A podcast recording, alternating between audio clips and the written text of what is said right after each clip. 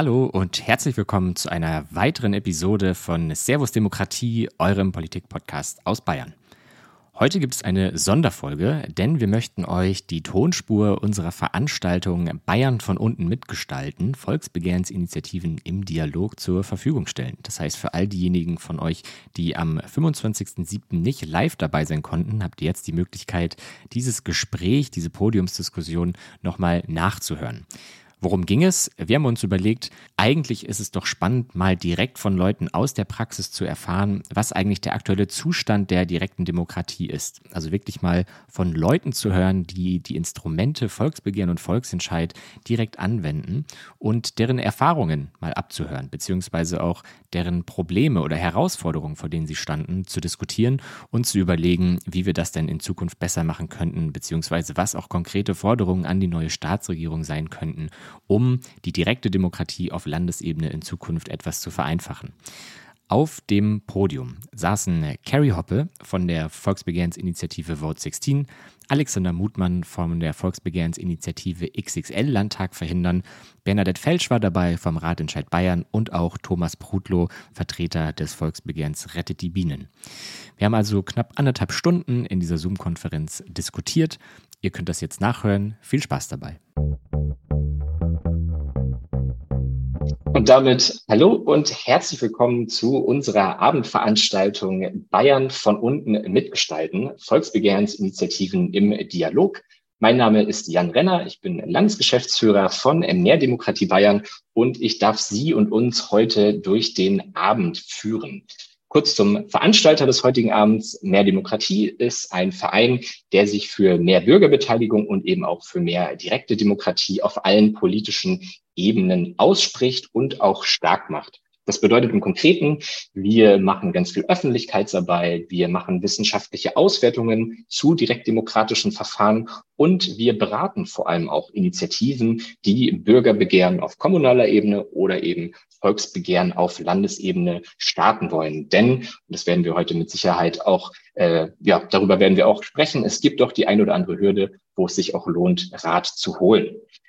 In diesem Kontext als Fachverband für Demokratie bringen auch wir uns in den Landtagswahlkampf ein. Denn Sie alle wissen mit Sicherheit, am 8. Oktober, ein nicht ganz unwichtiges Datum, findet in Bayern die Landtagswahl statt. Und auch wir als Verein mit unserem Hintergrund als Fachverband, als Auswärter, als Berater der direkten Demokratie stellen natürlich auch gewisse Forderungen für die Verbesserung dieser Instrumente an die neue Staatsregierung. Und wir werden heute mit unseren Gästen gar nicht so sehr auf die Inhalte ihrer jeweiligen Volksbegehren-Initiativen eingehen, sondern wollen uns wirklich auch auf die Instrumente konzentrieren und auf die Art und Weisen, wie diese funktionieren. Und damit wir alle so einen ähnlichen Wissensstand haben, zumindest ein gemeinsames Basiswissen, worüber wir denn heute eigentlich sprechen, würde ich jetzt meine Kollegin Franziska Falterer, die die Bürgerbegehrens- und Volksbegehrensberatung bei Mehr Demokratie Bayern macht, würde Sie bitten, uns einmal einen Überblick zu verschaffen, was eigentlich die Terminologie ist und worüber reden wir heute, was ist die direkte Demokratie in Bayern. Franziska, bitte. Genau, dann auch nochmal herzlich willkommen von meiner Seite. Ähm, ich bin ja gerade schon vorgestellt worden, Franziska Falterer. Ich mache die Bürgerbegehrensberatung bei Mehr Demokratie Bayern. Und uns fällt immer mal wieder auf, dass ähm, die Begrifflichkeiten der Volksgesetzgebung durcheinander geworfen werden, dass das manchmal nicht so ganz klar ist, wovon wir sprechen. Und deswegen ähm, dachten wir, wir machen eine ganz, ganz kleine Begriffsklärung, bevor wir anfangen. Einfach nur, dass wir alle auf dem gleichen Stand der Dinge sind. Und dabei können wir auch noch mal kurz darauf eingehen, wie eigentlich Volksbegehren in Bayern funktionieren. Schritt Nummer eins, also die erste Stufe ist der sogenannte Zulassungsantrag. Das heißt, es müssen 25.000 Unterschriften gesammelt werden ähm, auf Papier, auf Unterschriftenlisten, wie Sie sie vielleicht schon mal gesehen haben. Ähm, das heißt, hier ist eine freie Unterschriftensammlung möglich. Die werden dann eingereicht und geprüft. Der zweite Schritt ähm, in der Volksgesetzgebung ist dann das sogenannte Volksbegehren. Also für den Fall, dass dieser erste Schritt, dass es zugelassen wird, ähm, kommt es zum Volksbegehren. Da müssen innerhalb von zwei Wochen zehn Prozent der Wahlberechtigten in Bayern unterschreiben auf den Rathäusern. Das sind ungefähr eine Million Menschen, die da innerhalb von zwei Wochen dann in die Rathäuser gehen müssen und dort unterschreiben müssen. Da kommen wir sicher auch noch ähm, darauf zu sprechen, inwiefern die Hürde vielleicht ein bisschen hoch ist. Und der dritte Schritt des Ganzen ist dann der sogenannte Volksentscheid. Das ist dann die Abstimmung, also da, wo man wirklich in Wahllokal geht und mit Ja oder Nein stimmen kann. Und ein Begriff, der jetzt auch schon gefallen ist, ist noch die Volksbegehrensinitiative. So nennen wir die Initiativen, die eben bei diesem ersten Schritt sind, also die gerade für den Zulassungsantrag sammeln. Also Volksbegehrensinitiative, Volksbegehren und Volksentscheid sind eben diese drei Schritte. Und heute haben wir ähm, zwei Volks- oder zwei Volksbegehren, die aktuell einen Zulassungsantrag sammeln. Eine Volksbegehrensinitiative, die gerade an diesem Antrag gescheitert ist. Und ein Volksbegehren ist vor einigen Jahren sehr erfolgreich. Dann vielleicht noch mal ganz kurzer Blick auf die Zahlen. Ähm, Volksbegehren in Bayern. Wir ähm, machen eine Statistik dazu schon sehr, sehr lange und ähm, haben die hier einfach mal kurz zusammengefasst. Volksbegehren sind grundsätzlich in Bayern möglich seit 1946 schon, also schon sehr, sehr lange. In dieser ganzen Zeit gab es insgesamt 21 Volksbegehren, also die es bis zu dieser zweiten Stufe, bis zu der zweiwöchigen Eintragungsfrist geschafft haben. Davon sind wiederum zwölf dann daran gescheitert, dass es zu wenige Unterschriften gibt ähm, oder gab. Und neun waren insgesamt erfolgreich, entweder im Volksentscheid oder ähm, die, der Gesetzesentwurf wurde direkt übernommen ohne einen Volksentscheid. Zu wenige Unterschriften kann natürlich auch heißen, ähm, zu wenige Unterstützende für genau dieses Thema. Wir denken aber, dass da eben ähm, die Hürde auf jeden Fall auch mit reinspielt. Also auch darauf werden wir nachher dann ähm, zu sprechen kommen, wieso zwölf davon gescheitert sind. Der letzte Volksentscheid ähm, da ist jetzt leider die Version. Der letzte Volk jetzt zu Volksbegehren, das zum Volksentscheid geführt hat, war 2009. Der Volksentscheid selbst war 2010. Ähm, Sie erinnern sich vielleicht noch, das war das Rauchverbot in Gaststätten. Und dann nochmal kurz zum Überblick ähm, aus dem Volksbegehrsbericht 2021. Das sind jetzt leider die Zahlen, die uns aktuell vorliegen. Nächstes Jahr gibt es da neue Zahlen.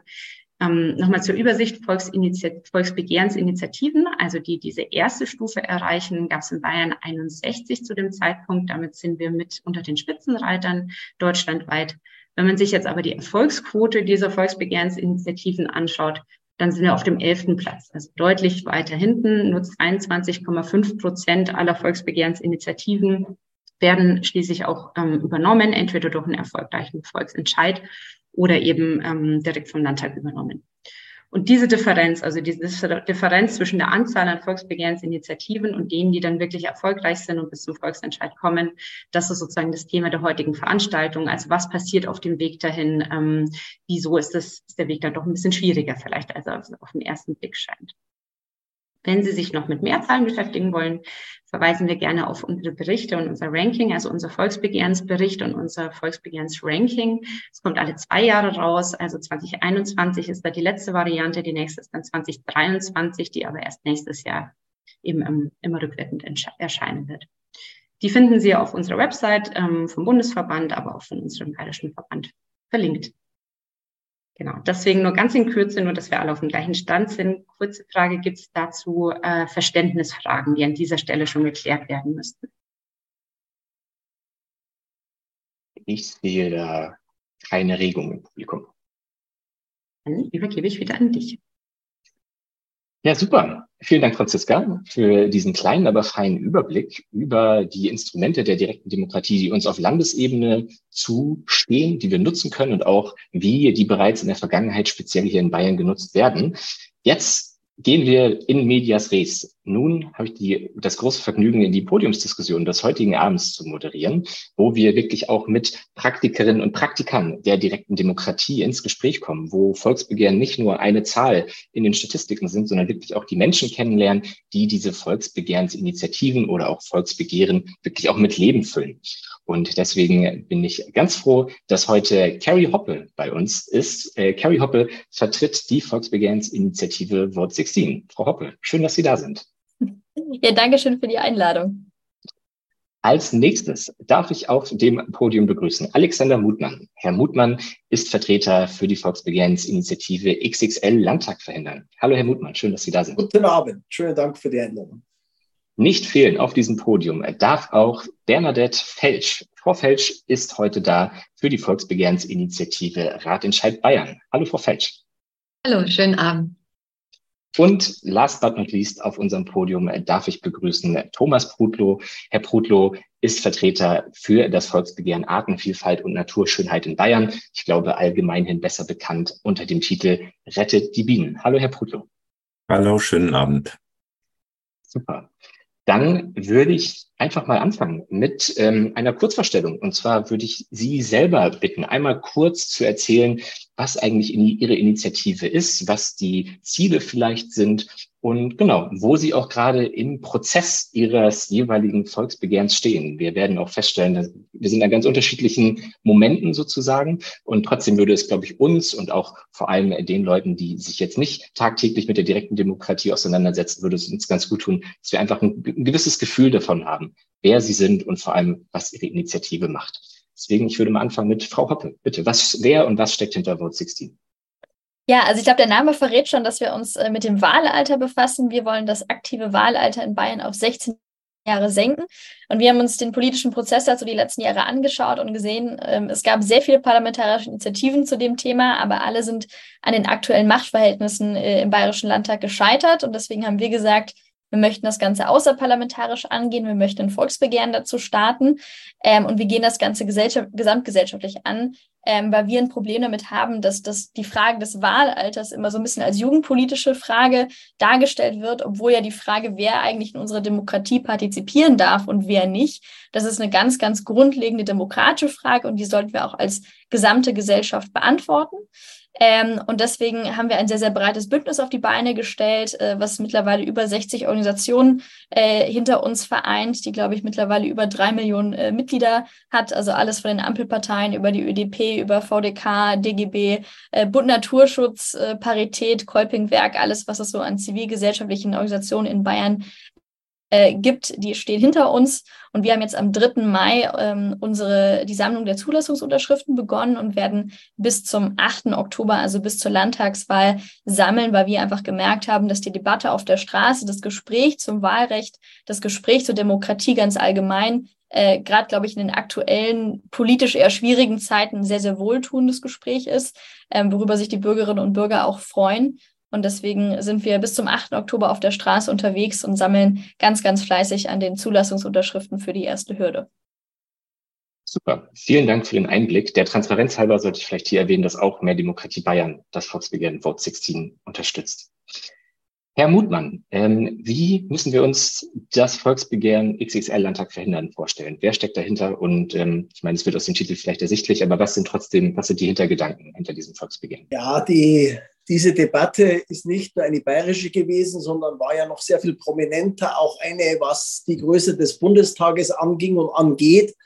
Ähm, aber auch in Bayern sind durch Überhang- und Ausgleichsmandate äh, die Zahlen der Abgeordneten durchaus größer geworden und die Prognosen lassen durchaus erwarten, dass nicht wie in der bayerischen Verfassung festgeschrieben 180 Abgeordnete im bayerischen Parlament sein sollen, sondern ähm, deutlich mehr. Derzeit sind wir tatsächlich 205 und äh, je nach Wahlausgang können es auch bis zu 220 und 230 sein.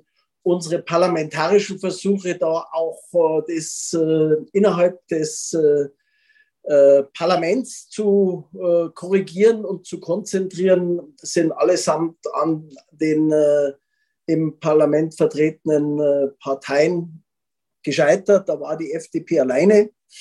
Und äh, deswegen haben wir uns jetzt da auf den Weg gemacht, äh, mit äh, auch den Menschen zusammen ähm, diese notwendige verfassungsrechtliche Änderung anzupacken. Ähm, Mitstreiter sind der Bund der Selbstständigen und der Bund der Steuerzahler und die FDP. Äh, nach unserer Überzeugung kann das nur ein erster Schritt zu dem insgesamt großen Thema schlanker Staat sein. Äh, und da fängt am besten das Parlament bei sich selbst an, ist unsere Überzeugung. Äh, und daran anschließend muss sich auch eine weitere Debatte um die Entbürokratisierung und Reduzierung von Vorschriften gründen. Kurz gesagt meinen wir, dass ein größeres Parlament nicht besser, sondern nur teurer und gegebenenfalls auch schwerfälliger ist. Das ist unser Anliegen. Vielen Dank, Herr Mutmann. Frau Felsch, ähm, der Ratentscheid Bayern der war jetzt auch gut, gut in den Medien vertreten. Erklären Sie uns trotzdem noch mal ganz kurz, was sind die Beweggründe und wer steckt hinter dem Ratentscheid Bayern? Ja, wie der Name schon sagt, geht es um Fahrradfahren. Ähm, es gab ja in Bayern elf kommunale Ratentscheide Und sie wurden fast alle angenommen, außer in Bayreuth hat es überall geklappt. Und ähm, wir haben aber festgestellt, dass es trotzdem nicht vorangeht. Also man ist auf der kommunalen Ebene schon erfolgreich und trotzdem geht es nicht voran und haben dann mal geguckt, woran liegt denn das? Und haben dann ziemlich schnell festgestellt, dass quasi der Freistaat sich so ein bisschen einen schlanken Fuß macht bei der Radverkehrsförderung, das im Großen und Ganzen den Kommunen überlässt und da das dann eben vom politischen Willen und der Kassenlage vor allem abhängt. Und dass zusätzlich, wenn es um überörtliche Radwege geht zum Beispiel, die Zuständigkeiten nicht geregelt sind, die Verfahren und auch die Standards. Und deshalb haben wir gesagt, äh, Bayern braucht ein Radgesetz. Das haben wir schon vor der letzten Landtagswahl als ADFC alleine gefordert mit äh, wenigen Unterstützern. Und dann haben tatsächlich auch die Grünen und die SPD äh, Radgesetzentwürfe eingebracht letztes Jahr im September. Und das wurde aber abgelehnt von der CSU. Die CSU hat all die Jahre immer gesagt, es brauchte auf gar keinen Fall ein Radgesetz. Das wäre nur Bürokratie, unnötige und das wäre auch eine Bevormundung der Kommunen, Eingriff ins Selbstverwaltungsrecht und so weiter. Und ähm, ja, dann haben wir eben gesammelt für diesen Zulassungsantrag, wie Franziska Falterer das ja schon schön erklärt hat. Wir hatten eigentlich das Ziel, nicht deutlich mehr zu sammeln, ähm, als diese 25.000 Unterschriften, so ein bisschen Puffer. Aber uns wurden einfach in den ersten Wochen äh, quasi die Bögen aus der Hand gerissen. Wir mussten viermal nachdrucken. Und als wir dann ausgezählt haben, nach viereinhalb Monaten hatten wir über 100.000 Unterschriften. Und dann habe ich eben im Innenministerium angerufen und habe gefragt, wann wir denn unsere Unterschriften vorbeibringen könnten. Und dann hieß es, ja, wie viele Unterschriften haben Sie denn? Wir so, ja, 100.000. schon gleich gesagt, ja, aber die bringen Sie bitte nicht vorbei. Das ist zu viel Arbeit. Und einen Tag später hat dann äh, Markus Söder auf der Klausur in Banz äh, verkündet, er wird jetzt ein eigenes Radgesetz schreiben lassen und hat da schon gesagt, ja, so ein Volksbegehren, das wäre ja viel zu schwierig. Und äh, die CSU hat das jetzt aber verstanden und wird jetzt ein eigenes Radgesetz an den Start bringen. Wir wurden dann am allerletzten Tag der Prüfungsfrist vor Gericht geschickt. Der Bayerische Verfassungsgerichtshof hat dann auch, ich sag so ein bisschen äh, spitzfindig versucht, äh, raus, zu urteilen, dass wir auf jeden Fall abgelehnt werden. Währenddessen hat die CSU ihr eigenes Radgesetz geschrieben, auch schon vorgestellt. Eine Woche bevor das Urteil verkündet wurde, wurde das Radgesetz der CSU zusammen damit den Freien Wählern vorgestellt. Und der Fraktionsvorsitzende hat dann auch gleich gesagt, ja, nächste Woche wird das sowieso abgelehnt, was wir dann auch nicht so prickelnd fanden, denn eigentlich muss das ja das Gericht selbst verkünden, das Urteil. Und so ist es dann leider auch gekommen, dass wir jetzt an dem Punkt sind, dass wir nicht zugelassen wurden und darüber sehr, sehr enttäuscht sind. Vielen Dank, Frau Felsch. Ähm, Herr Putlohn, als Vertreter des Volksbegehrens Rettet die Bienen, welches, das kann ich hier an dieser Stelle schon mal sagen, auch das erfolgreichste Volksbegehren bisher in der Geschichte Bayerns war, ähm, stellen Sie uns doch trotzdem noch mal kurz vor, worum ging es, vielleicht auch, was ist jetzt aktuell mit diesem Volksbegehren, ähm, was ist so der, der Stand, wenn man so möchte, und vor allem, wer steckt hinter diesem Volksbegehren? Äh, wir hatten natürlich 2017, ähm, 2018 haben wir uns, uns die Situation in der Landwirtschaftspolitik und dem Thema Artensterben machen wir eigentlich schon viele, viele, viele Jahre angeguckt und haben irgendwie einen Hebel versucht äh, zu finden, dort ähm, ein direkt demokratisches Instrument anzuwenden. Und ähm, dann bin ich 2018 tatsächlich in den ÖDP-Landesvorstand gegangen und habe gesagt, ich, ich habe eine Idee für ein Volksbegehren und das wurde dann auch einstimmig angenommen. Und ähm, dann, wie du schon gesagt hast, 1,8 Millionen Leute haben dann unterschrieben. Im Prinzip geht's um das Drehen der Landwirtschaft, also hin zu einer ökologischen Landwirtschaft. Und dass wir auf allen Bereichen, wo es nur irgendwie möglich war, in den Artenschutz eingegriffen haben, um das Massensterben der Arten zu verringern, zu verlangsamen. Ähm, wie gesagt, äh, Herr Söder hat dann dieses Volksbegehren ähm, übernommen. Es kam gar nicht zum Volksentscheid. Und jetzt sind wir drei, vier Jahre danach, sind wir halt dabei, die ganzen Volksvollzugsdefizite äh, anzuprangern und ähm, ständig ähm, dem Ministerium hinterher zu eilen und zu sagen, ähm, das passiert nicht, das passiert nicht, das passiert nicht. Und das, deswegen ist so dass die Bilanz bislang so ein bisschen geteilt. Also würde ich sagen, 50 Prozent ähm, hat die Regierung ganz ordentlich umgesetzt, 50 Prozent da sind sie noch total taub. Und wir bleiben einfach dran. Äh, wir haben im Gesetz ja auch reingeschrieben, dass es einmal im Jahr in den Bayerischen Landtag muss. Das heißt, es wird äh, per se immer wieder aufgerufen, das Gesetz, und auch die, die Zwischenstände abgerufen. Und das ähm, hält das Thema auf jeden Fall am Laufen. Genau an dem Punkt sind wir gerade und hoffen, dass wir da Meter um Meter an Land gewinnen. Mhm. Vielen Dank. Ich glaube, jetzt haben wir alle schon eine ganz gute Einschätzung bekommen, wie denn aktuell so die ja, Debatten beziehungsweise auch die verschiedenen äh, Wasserstände der Volksbegehrensinitiativen in Bayern so sind. Ähm, was mich jetzt interessieren würde, und da würde ich gerne mit Ihnen, Herr Prutlow, direkt anfangen.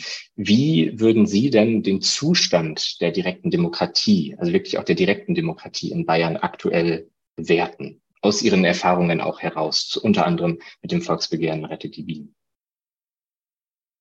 Wir haben ja drei Hürden, drei große Hürden und die, und, und die muss man sich genau anschauen. Das erste ist natürlich diese 10%-Hürde. Ähm, die wird immer kniffliger, weil wir immer mehr Pflegefälle haben, immer mehr Menschen, die im Urlaub sind, die sehr flexible Lebensmodelle haben und ähm, viele Menschen, die sich aus der analogen Welt auch so ein Stück weit zurückgezogen haben. Äh, wir können ja nicht digital Unterschriften sammeln, die das aber gewohnt sind. Die sagen, ja, dann mache ich, schicke ich da irgend, unterschreibe ich irgendwo digital. Und ähm, das geht bei ganz großen Themen, wenn man ganz viel Glück hat und alles zusammenspielt, dann geht es, dann kann man so eine Welle aufbauen, diese zehn Prozent zu erreichen. Aber ich halte es derzeit nahezu für ausgeschlossen, dass man es sonst noch hinkriegt. Leider. Und deswegen muss über diese 10%-Regelung gesprochen werden. Ähm, ähm, das Zweite, über das ich gerne reden will, ist die, ist die Koppelung. Ähm, man darf ja zwei Themen nicht miteinander verknüpfen. Das wäre gar nicht so schlimm, aber wir waren letztes Jahr dran, ein neues Demokratiegesetz zu schreiben. Und das ging des dann deshalb nicht, weil verschiedene Bestandteile des Demokratiegesetzes in verschiedenen Gesetzen bereits vorhanden sind. Also ich kann kein neues großes Demokratiegesetz schreiben, das kann ich im Bayerischen Landtag schreiben, aber ich kann es nicht als Volksbegehren schreiben. Und da muss eine Äquivalenz her. Da muss sozusagen das, was der Bayerische Landtag darf, das muss auch eine Volksbegehrensinitiative dürfen. So. Und der dritte Punkt ist natürlich das knifflige Thema, da, dass es kein, keine Haushaltsrelevanz haben darf.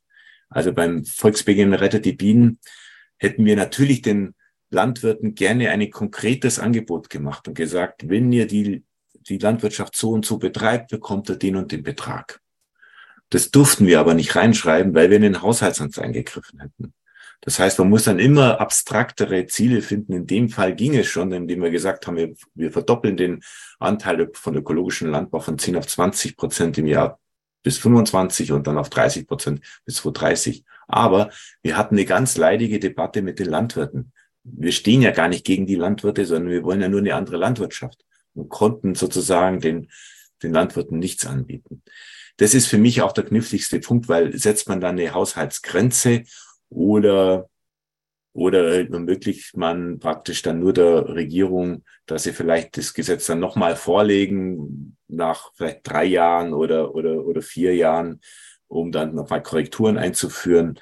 Ich ich weiß es nicht, das wäre ein interessanter Diskussionspunkt heute. Aber das sind die drei kniffligen Punkte. Die 10%-Hürde, die, das Koppelungsverbot, das finde ich am allerschlimmsten, weil wir praktisch überhaupt kein neues Gesetz mehr schreiben können und ähm, dann den Eingriff ins Haus hat.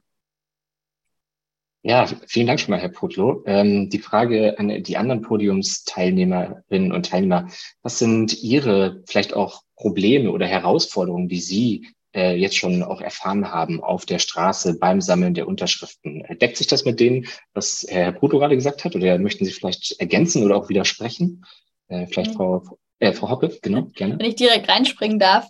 Ähm, also ich weiß nicht, wie es den anderen äh, Podiumsteilnehmern geht, aber ich, wir haben auf jeden Fall sehr häufig die Frage bekommen, kann ich denn auch online unterschreiben? Kann ich das auch selbst daheim ausdrucken?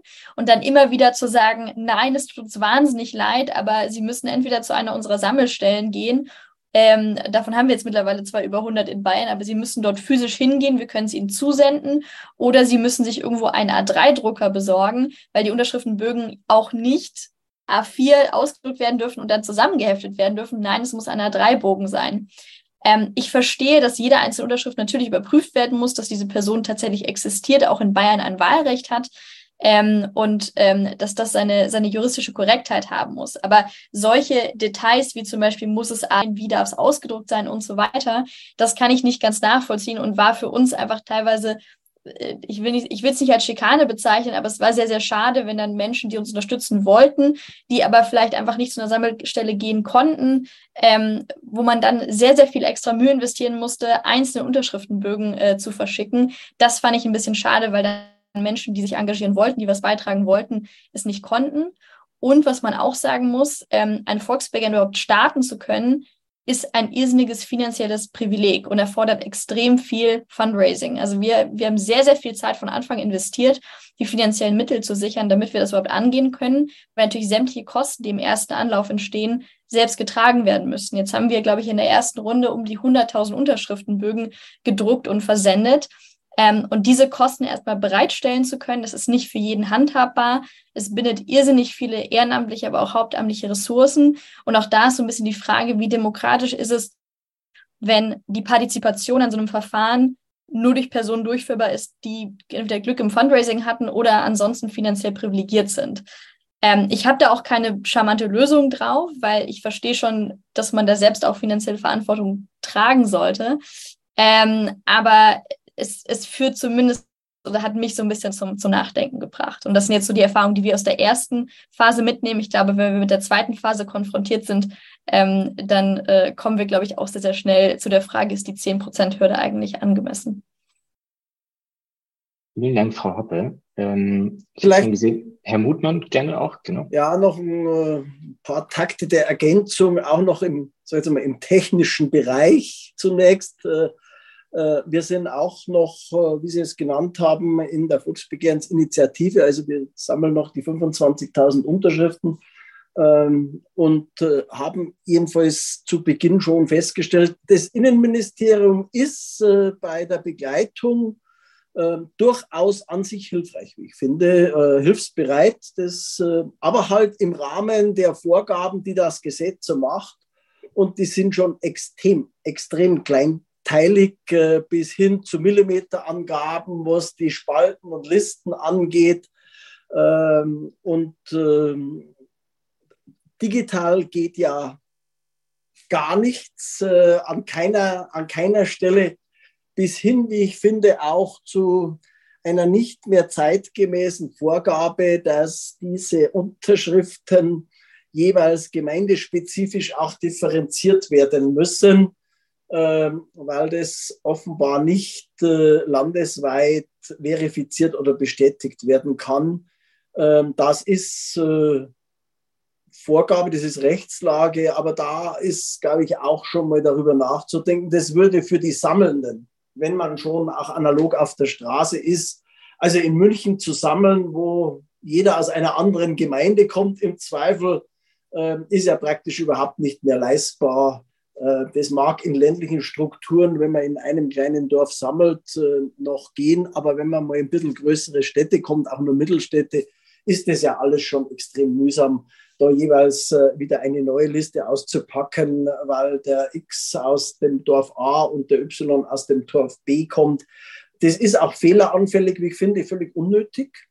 Ähm, und da müsste man im Jahr 2023 zumindest perspektivisch auch darüber nachdenken, ob man das zumindest in jeweils einer Liste zusammensammeln und dann bayernweit auch verifizieren kann. Ähm, es gibt ja diese Einwohnermeldeämter und dann die Zusammenführung. wir, wir ähm, haben einen Überblick darüber, wie viele Menschen in Bayern wohnen. Das weiß das Statistische Landesamt. Die könnten auch äh, solche Dinge mehr, jedenfalls perspektivisch auch ähm, zusammenführen und, und äh, interessant wäre in diesem Zusammenhang im Übrigen auch, das ist ja unser Thema schlanker Staat, wie aufwendig das dann für die jeweilige Gemeinde ist. Wenn das dann äh, eingereicht werden muss in allen Gemeinden Bayerns, da kann Herr Budler sicherlich mehr dazu sagen als wir, weil wir diese Phase noch nicht haben. Ähm, das ist ja auch in den einzelnen Gemeinden hoch aufwendig, das dann äh, mit auch analog wieder abzuhaken, ob die Menschen, die da unterschrieben haben, da volljährig sind und da wohnen. Äh, also da scheint mir schon im Verfahren auch äh, Potenzial zu sein, das man in den nächsten Jahren, glaube ich, auch nutzen muss, um schon manche Dinge auch zu erleichtern. Also die Frage, kann man dort digital irgendwo unterschreiben oder wie geht das von zu Hause aus? Das begegnet uns. Klar ist, dass das auch verifizierbar sein muss. ähm, und zurückführbar auf die jeweilige Person. Aber diese Möglichkeiten gibt es ja in der Welt, äh, allerdings noch nicht in Bayern. Vielen Dank, Herr Mutmann. Frau Felsch möchte auch darauf reagieren. Frau Felsch, bitte. Also das mit den Ressourcen kann ich völlig unterstreichen. Es hat wahnsinnig viele Ressourcen auch bei uns gefressen. Und wir fragen uns, äh, wer das eigentlich leisten kann. Es geht ja schon damit los, dass man am Anfang einen Gesetzentwurf einreichen muss und eben diese engen Vorgaben hat, die Herr Budlow schon beschrieben hat, mit den drei Hürden. Und das schafft man eigentlich gar nicht als normaler Bürger oder Bürgerin. Ja, also dafür braucht man auf jeden Fall einen Juristen. Wir haben eine Kanzlei beauftragt und allein das hat uns schon äh, äh, einen fünfstelligen Betrag gekostet, den wir erstmal zusammenkratzen mussten. Wir haben da auch sehr, sehr akribisch gearbeitet, dass wir alle diese äh, Vorgaben einhalten, also dass wir das Koppelungsverbot nicht verletzen, auch das Haushaltsgebot haben wir irgendwie beachtet und versucht, was sehr, sehr schwierig war, denn wenn man Radinfrastruktur im Prinzip fordert, dann ist natürlich klar, dass sie was kostet. Und äh, da jetzt das irgendwie so zu formulieren, dass diese Kosten da nicht drinstehen, was nur der Landtag beschließen darf, das war sehr, sehr schwierig. Und letztlich, was uns am meisten irgendwie äh, wirklich deprimiert hat, war, dass einfach die Staatsregierung am längeren Hebel sitzt. Weil man muss sich vorstellen oder man weiß, in dem Moment, wo die entscheiden, wir legen das dem Bayerischen Verfassungsgerichtshof vor, ist man quasi schon gescheitert, weil bisher hat es nur ein Volksbegehren in den letzten Jahren geschafft, äh, diese Hürde zu nehmen. Das waren die Studiengebühren. Alle anderen wurden als unzulässig erklärt. Und ich habe ja vorhin schon gesagt, wir haben wirklich akribisch gearbeitet und sehr, sehr eng an allen Vorgaben entlang unseren Gesetzentwurf formuliert. Und selbst wir haben das nicht geschafft, äh, da durchzukommen. Und ich glaube, das ist nicht im Sinne derjenigen, die die Verfassung damals geschrieben haben, dass das so schwierig ist und dass letztlich eigentlich wenige Menschen, die in der Machtposition sitzen, entscheiden, nehmen wir das jetzt großzügig an, wie es bei den Bienen war, oder legen wir es dem Verfassungsgerichtshof und versuchen das irgendwie abzuräumen und was eigenes zu machen. Ja, Vielen Dank für Ihre ganzen Perspektiven. Ich habe so ein bisschen mitgeschrieben, da türmt sich ja doch einiges an äh, Problemchen oder an, an zumindest mal, mindestens mal Schraubstellen, an denen man noch drehen kann, um die direkte Demokratie in Bayern äh, zu verbessern. Ähm, ein konkreter Vorschlag, der jetzt bei manchen von Ihnen schon aufgekommen ist, über den ich gerne noch ein bisschen mehr reden würde, ist die digitale Unterschriftensammlung. Ähm, wie stehen Sie dazu? Würden Sie glauben, dass das deutlich nochmal was verändert oder auch verändert hätte, jetzt auch speziell an, an Herrn Poto gerichtet in der Nachsicht sozusagen, ist das eine, eine Möglichkeit, wie man wirklich auch, ich sag mal, die direkte Demokratie in Bayern vielleicht sogar auch ein Stück weit reformieren kann? Ähm, Frau, Frau Hoppe, vielleicht erstmal, erstmal bei Ihnen gefragt. Also ich glaube, dass man, ähm, solange der Verifizierungsmechanismus sichergestellt ist, also wir müssen, also bottom line, man muss sicherstellen, diese Person ist in Bayern auch wahlberechtigt. Das ist, glaube ich, klar. Sofern das gewährleistet ist, halte ich es für eine sinnvolle Möglichkeit und ich hätte auch kein Problem damit, dass man im Zuge dessen auch das Quorum erhöht, wenn man das Quorum irgendwie verdoppelt oder sowas weil ich behaupte, ähm, 25.000 äh, digitale Unterschriften zu sammeln geht wesentlich schneller als analoge Unterschriften zu sammeln. Also ich hätte dann auch kein Problem, im Gegenzug zu sagen, wir erhöhen das irgendwie auf das Doppelte, das Dreifache. Ähm, aber es, es reduziert auf jeden Fall die Problematik ähm, der Finanzen, weil wir nichts drucken müssen, wir müssen nichts verschicken. Ähm, es erleichtert, glaube ich, den Gemeinden auch wahnsinnig viel Arbeit und es äh, senkt auch die Fehleranfälligkeit beim tatsächlichen Sammeln, weil ich kann nur das unterstreichen, was auch Herr Mutmann gesagt hatte. Ähm, wie viele Listen habe ich gesehen, wo dann irgendwie zwei Leute aus einem anderen Ort reingerutscht sind und dachte ich, verdammt, ne, es sind jetzt zwei Leute, die wollten sich dafür einsetzen, die wollten sich dafür stark machen, aber deren Unterschrift ist jetzt futsch. Ähm, die sagt nichts mehr aus, die wird von der Gemeinde wieder rausgestrichen. Also ich halte das ähm, mit der, äh, unter der, unter der Voraussetzung, dass es verifiziert wird, für eine sehr, sehr charmante Möglichkeit. Ähm, und äh, ja, würde das sehr begrüßen, auch wenn es für uns im Zweifel zu spät kommt. Frau Felsch, digitale Unterschriftensammlung, hopp oder top? Auf jeden Fall. Sie würde so viel vereinfachen, weil wirklich dies mit den Bögen, das zu drucken und so weiter, ist so ein Aufwand. Und es wurde ja auch schon gesagt, die Kommunen müssen das erstmal prüfen, dann muss es das Innenministerium prüfen. Deshalb haben die uns ja gesagt, bringen Sie bitte nicht alle vorbei. Wir haben tatsächlich auch nicht alle verschickt, die wir gesammelt haben an die Kommunen, weil wir gesagt haben, die armen Leute, die dann in den Kommunen sitzen und dann Unterschrift für Unterschrift einzeln händisch mit dem Einwohnermelderegister äh, vergleichen und abhaken müssen. Und noch kam hinzu kommt, dass manche Menschen sich manchmal einfach nicht mehr erinnern, dass sie schon mal unterschrieben haben und dann vielleicht ein zweites Mal unterschreiben. Auch das muss alles rausgefieselt werden. Das könnte man mit einer digitalen Unterschrift verhindern. Bei uns war es tatsächlich so, dass eine Gemeinde Leute angezeigt hat, weil die versehentlich zweimal unterschrieben hatten. Und das wäre auch nicht passiert, wenn man eine digitale Unterschrift hätte, die feststellt, zum Beispiel mit dieser persönlichen ID, die man ja inzwischen hat, man hat schon mal unterschrieben, dann würde sowas nicht passieren. Felsch. Äh, Herr Prudlow, ähm, können Sie das vorstellen, digitale Unterschriftensammlung? Frau Hoppe hat auch ein Spiel gebracht, dafür würde sie auch damit d'accord gehen, das Quorum zu erhöhen. Sind das so Gedankenspiele, mit denen Sie auch was anfangen können? Ja, das ist total richtig. Kann ich zu 100 Prozent unterschreiben. Und ich als Kampagnenleiter würde es anders machen. Also ich würde immer eine analoge Kampagne fahren, mindestens ein Jahr lang, weil diese wahnsinnig vielen Gespräche auf der Straße erstens mal hilfreich sind für die spätere Kampagne. Also wo, wo sind die Bedenken der anderen, der Menschen draußen? Sozusagen, ich kann tatsächlich da nochmal justieren und ich fange an zu mobilisieren. Ich fange an, die Leute zu interessieren. Ein Klick, eine Unterschrift online ist schnell vergessen, aber ein Gespräch, das zehn Minuten dauert, äh, bleibt vielleicht haften. Ich habe eine Möglichkeit, Unterstützerkreise aufzubauen. Ich ähm, Leute, die da selber auch was tun können, außer nur einen Link verschicken, die also praktisch selber auf die Straße gehen. Und das wird für die nächste Hürde, also für das, Volks, für das Volksbegehren dann essentiell sein. Man muss dann in ganz Bayern, in jeder Gemeinde Leute haben, dann die Unterschriften, äh, die Leute zum Rathaus begleiten, die Plakate aufhängen, etc. Also ja, machen unbedingt. Das ist ja, das ist ja überfällig schon seit einem Jahrzehnt, würde ich sagen, mindestens.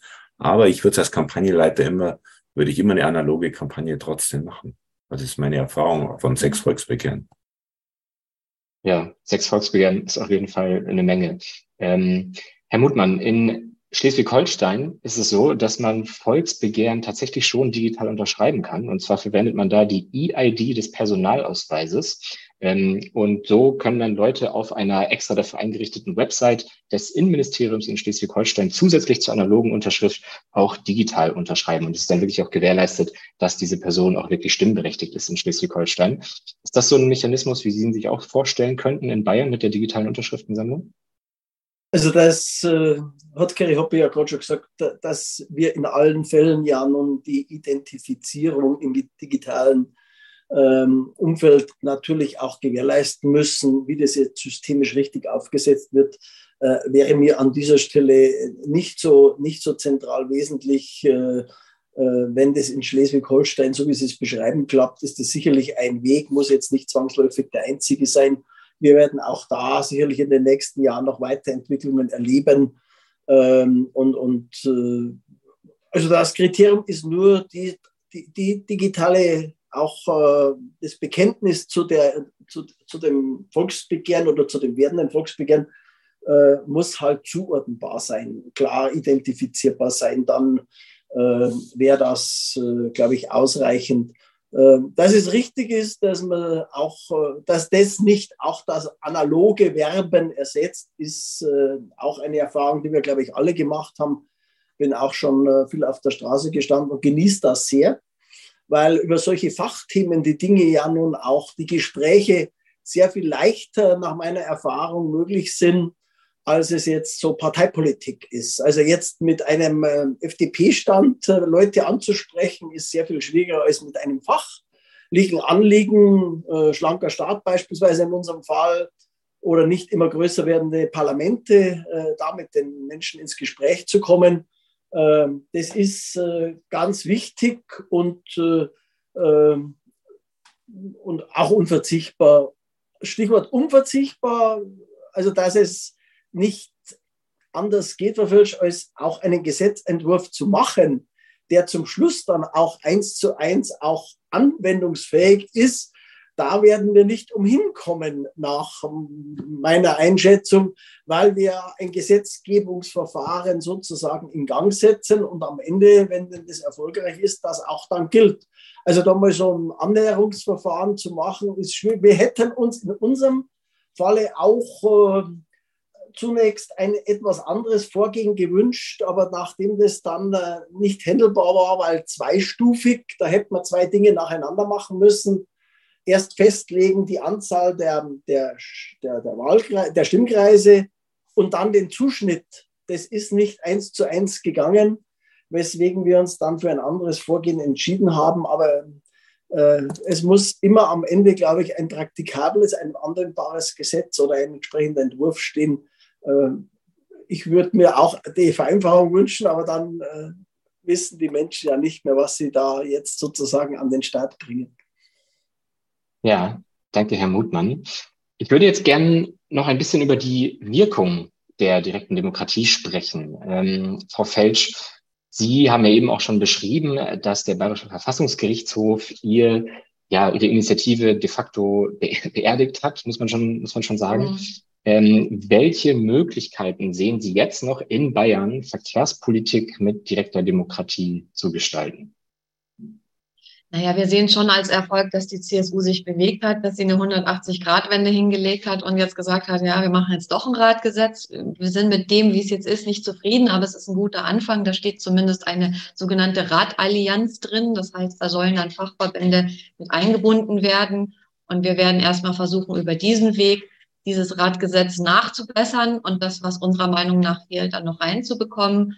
Im blödesten Fall, sage ich immer, müssen wir dann halt, wenn das Radgesetz mal in Kraft ist und äh, der neue Landtag gewählt ist, äh, nochmal ein Volksbegehren machen und alles, was uns diesmal nicht angekreidet wurde, äh, das müsste ja theoretisch jetzt eigentlich in dieses Radgesetz noch mit rein dürfen, das dann nochmal fordern und nochmal Unterschriften sammeln. Aber ja, bis vor kurzem habe ich noch gesagt, nein, auf gar keinen Fall mache ich je wieder ein Volksbegehren, weil es einfach so wahnsinnig, wahnsinnig viel Arbeit war. Auch das ist ja schon eine Aussage zu sagen, ich mache dieses Instrument einmal und dann nie wieder. Herr Prutlo, Sie haben eben gesagt, Sie haben sechs Volksbegehren schon gemacht. Ähm, wie würden Sie auch mit dieser Erfahrung heraus oder aus dieser Erfahrung heraus eigentlich auch so die Wirkungen der direkten Demokratie widerspiegeln? Sie haben eben schon gesagt, eines Ihrer Volksbegehren ist dann in einen Kompromiss äh, geendet, beziehungsweise wurde es übernommen. Wie sehen Sie da die, ja, ich sag mal, die, die Wirkmacht einfach der direkten Demokratie? Was kann man mit ihr bewirken, selbst wenn man selbst wenn es vielleicht nicht zum Volksentscheid kommt? Wie, wie schätzen Sie das ein? Naja, ganz viel, aber ich bleib mal bei einem einzigen Punkt, der mir wichtig ist. Wir rutschen immer mehr in eine Ohnmachtsdemokratie ähm, und das macht mir echt Sorgen. Mhm. Weil man praktisch keine Hebel mehr findet, noch wirklich wirkmächtig zu sein. Vieles wird nach Europa oder an den Bund abgegeben, auf Landesebene, auf kommunaler Ebene wird auch vieles nach oben gegeben. Und die Menschen haben so das Gefühl, sie können nichts mehr ausrichten. Und da war der, die direkte Demokratie immer ein beglückendes, wahnsinnig anstrengendes, also ein wahnsinniges Instrument in der, in der Kampagnenleitung. Also kann ich nur teilen.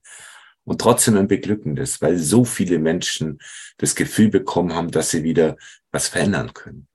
Und das ist für eine Demokratie essentiell. So, ich bleib mal bei dem Punkt und ähm, scheiß mal so in den Raum. Und deswegen bin ich ein totaler Vertreter der direkten Demokratie, weil wir darüber praktisch, das ist das Futter, das ist die Quelle für die Demokratie. Wenn wir das ausschalten, dann wird es so immer mehr zu einer Zuschauerdemokratie und die Leute ziehen sich zurück. Und wir schaffen eine Verdrussgesellschaft. Und das finde ich, das ist der total falsche Weg. Danke, Herr Prutlo. Ähm, ja, Darf äh, ich da noch einen, einen Satz ergänzen? Ja. Ähm, es ist das, das Volksbegehren, der Volksentscheid zum Raucher- bzw. Nichtraucher äh, das habe ich auch in den politischen und praktischen Debatten miterlebt, wie giftig das war, innerhalb der CSU-Fraktion beispielsweise nicht zu lösen. Das war dann ein Patt äh, und da haben sich die Pro- und Contra-Vertreter im parlamentarischen oder im politischen Betrieb, aber auch außerhalb in der Tat äh, sehr angegiftet. Und erst als der Souverän das äh, in die Hand genommen und entschieden hat, äh, war dann Ruhe und war das dann akzeptiert. Das wäre in den äh, sonstigen äh, politischen Gremien nicht mehr zu befrieden gewesen, nach meiner Einschätzung.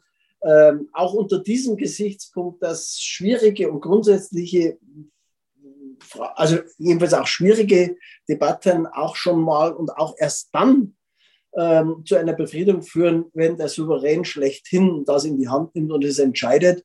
Wem will man dann noch Vorwürfe machen, wenn die Mehrheit in einer Demokratie sagt, wir wollen das so oder wir wollen das anders geregelt haben und äh, nicht in Anführungszeichen nur, ich schätze das auch sehr, geht ja gar nicht anders, auch die Repräsentanten das dann in die Hand nehmen. Also auch unter diesem Gesichtspunkt, äh, auch der Wirkung, gerade in schwierigen Phasen, sollte man äh, schon auch äh, über eine handhabbare, auch äh, Verfahrensweise nachdenken, die also nicht alle Akteure völlig erschöpft, wenn sie einmal sich an äh, ein solches Gesetzgebungsverfahren gemacht haben. Vielleicht darf ich da auch noch einmal ergänzen, ähm, weil was Sie hier gesagt haben, Herr Bruder, das äh, kann ich absolut unterstreichen. Also mich, mich hat total glücklich gemacht zu sehen, dass Bürgerinnen und Bürger auch irgendwie ihre Selbstwirksamkeit erlebt haben, dass sie jetzt sich für ein, ein Thema, was sie wirklich bewegt, stark machen können. Und was bei uns natürlich nochmal dazu kommt, diejenigen, die das am Ende betrifft, die 16- und 17-Jährigen, die dürfen sich ja auch gar nicht dafür einsetzen. Das ist auch nochmal eine Besonderheit unseres Verfahrens. Wir müssen irgendwie ganz viele Menschen davon überzeugen, dass sie sich für andere stark machen. Ähm, und teilweise hatten wir dann auch 18-Jährige, die damit ihre erste echte Stimme abgegeben haben. Die waren noch nie wählen, die haben jetzt die letzten Bundestagswahlen zum Beispiel verpasst und haben jetzt bei uns ähm, zum ersten Mal ihre Stimme abgegeben, zum Beispiel für ihre kleine Schwester, damit die auch beim nächsten Mal mitwählen darf. Und ich habe diese Erfahrung meine Stimme macht tatsächlich einen Unterschied im demokratischen Diskurs. Meine Stimme zählt. Das ist wahnsinnig wertvoll. Das dürfen wir nicht verlieren. Und ich glaube, solche Erfahrungen zu stärken ist total wichtig.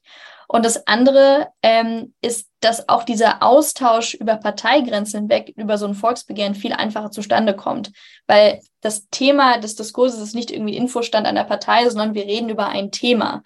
Und da ergeben sich einfach Gesprächskonstellationen, die sich ansonsten, glaube ich, gar nicht ähm, ergeben würden, weil man, ich weiß nicht, eine andere Parteifarbe hat und vielleicht was gegen die Gelben, die Roten, die Grünen oder sonst was hat.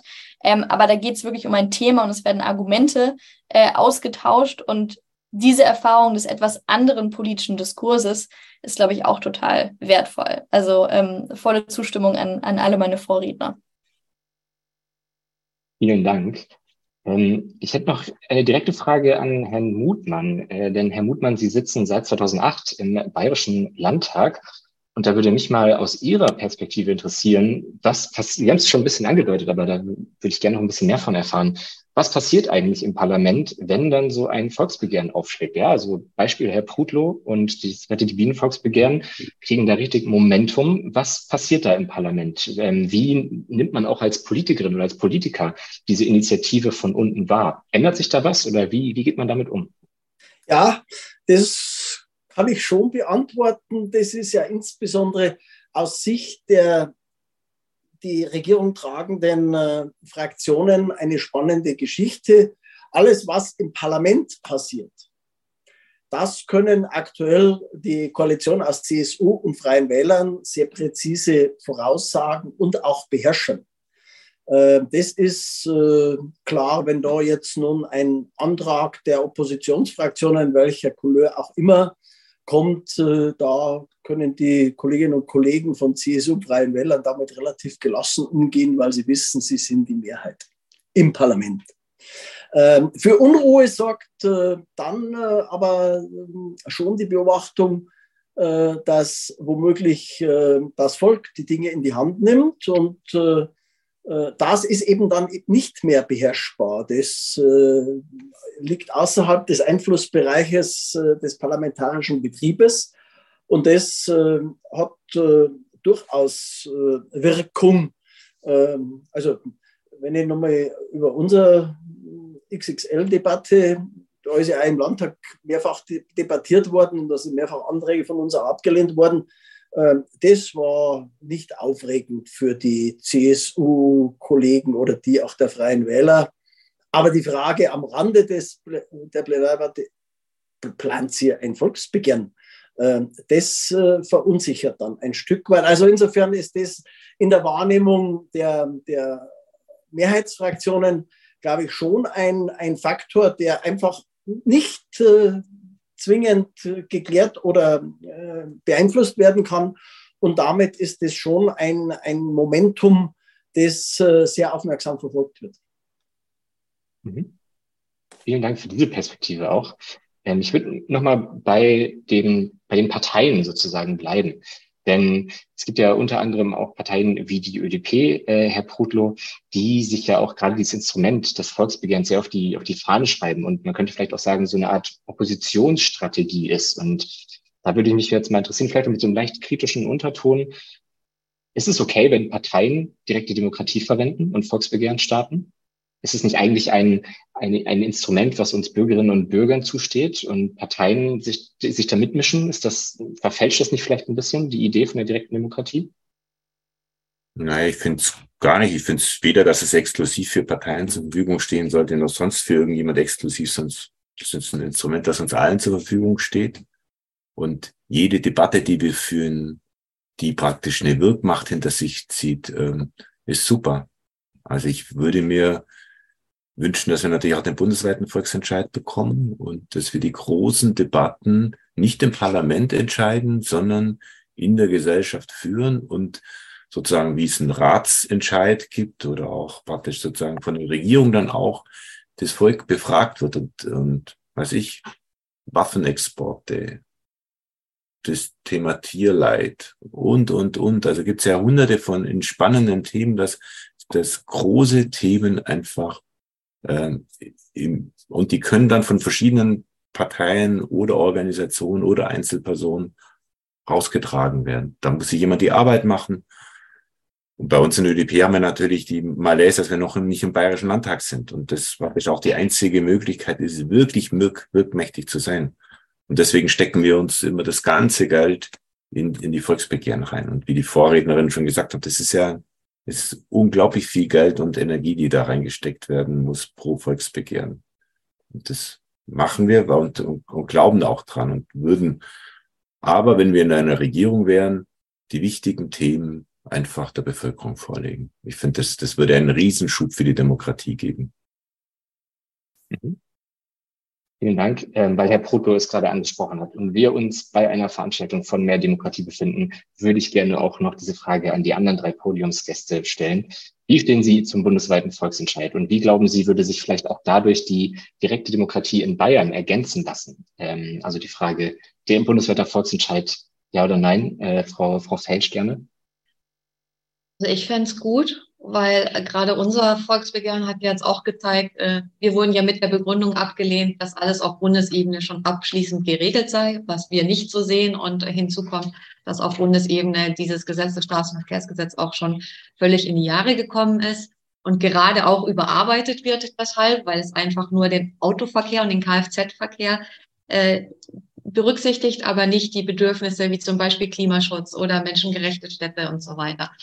Und äh, deshalb fände ich es schon sehr gut, wenn man nicht sich alleine auf dieses parlamentarische Verfahren verlassen müsste, das oft sehr, sehr zäh und sehr, sehr langsam ist, sondern da tatsächlich, so wie wir das jetzt in Bayern gemacht haben, Druck erzeugen kann auf die Politik, dass sie da etwas schneller in die Gänge kommt und die Sachen schneller regelt. Letztendlich entscheidet ja sowieso das Parlament, ja, nicht das Volk. Aber es ist auch klar, es muss gewisse Hürden geben, dass nicht jeder für jeden Pipifax irgendwie einen, einen bundesweiten Volksentscheid macht. Aber es sollte die Möglichkeit ja. Frau Hoppe, bundesweiter Volksentscheid, können Sie damit was anfangen? Grundsätzlich auf jeden Fall, aber ich glaube, auch da muss man schon, für welche Fragen macht Sinn und für welche Fragen macht es eher keinen Sinn. Ich glaube, bei Grundsatzfragen, wie jetzt zum Beispiel mit einem Wahlalter, macht es in meinen Augen auf jeden, auf jeden Fall Sinn. Wo ich jetzt gerade nochmal beim Reflektieren ein bisschen Bauchschmerzen bekommen habe, ähm, sind so sehr emotionale, volatile Fragen. Also jetzt gerade zum Beispiel, wenn wir irgendwie auf den Ukraine-Krieg schauen, Waffenlieferung ja oder nein, das war eine extrem emotionalisierte, volatile Debatte. Ich weiß nicht, ob ich das für ein geeignetes Thema für einen Volksentscheid befinden würde.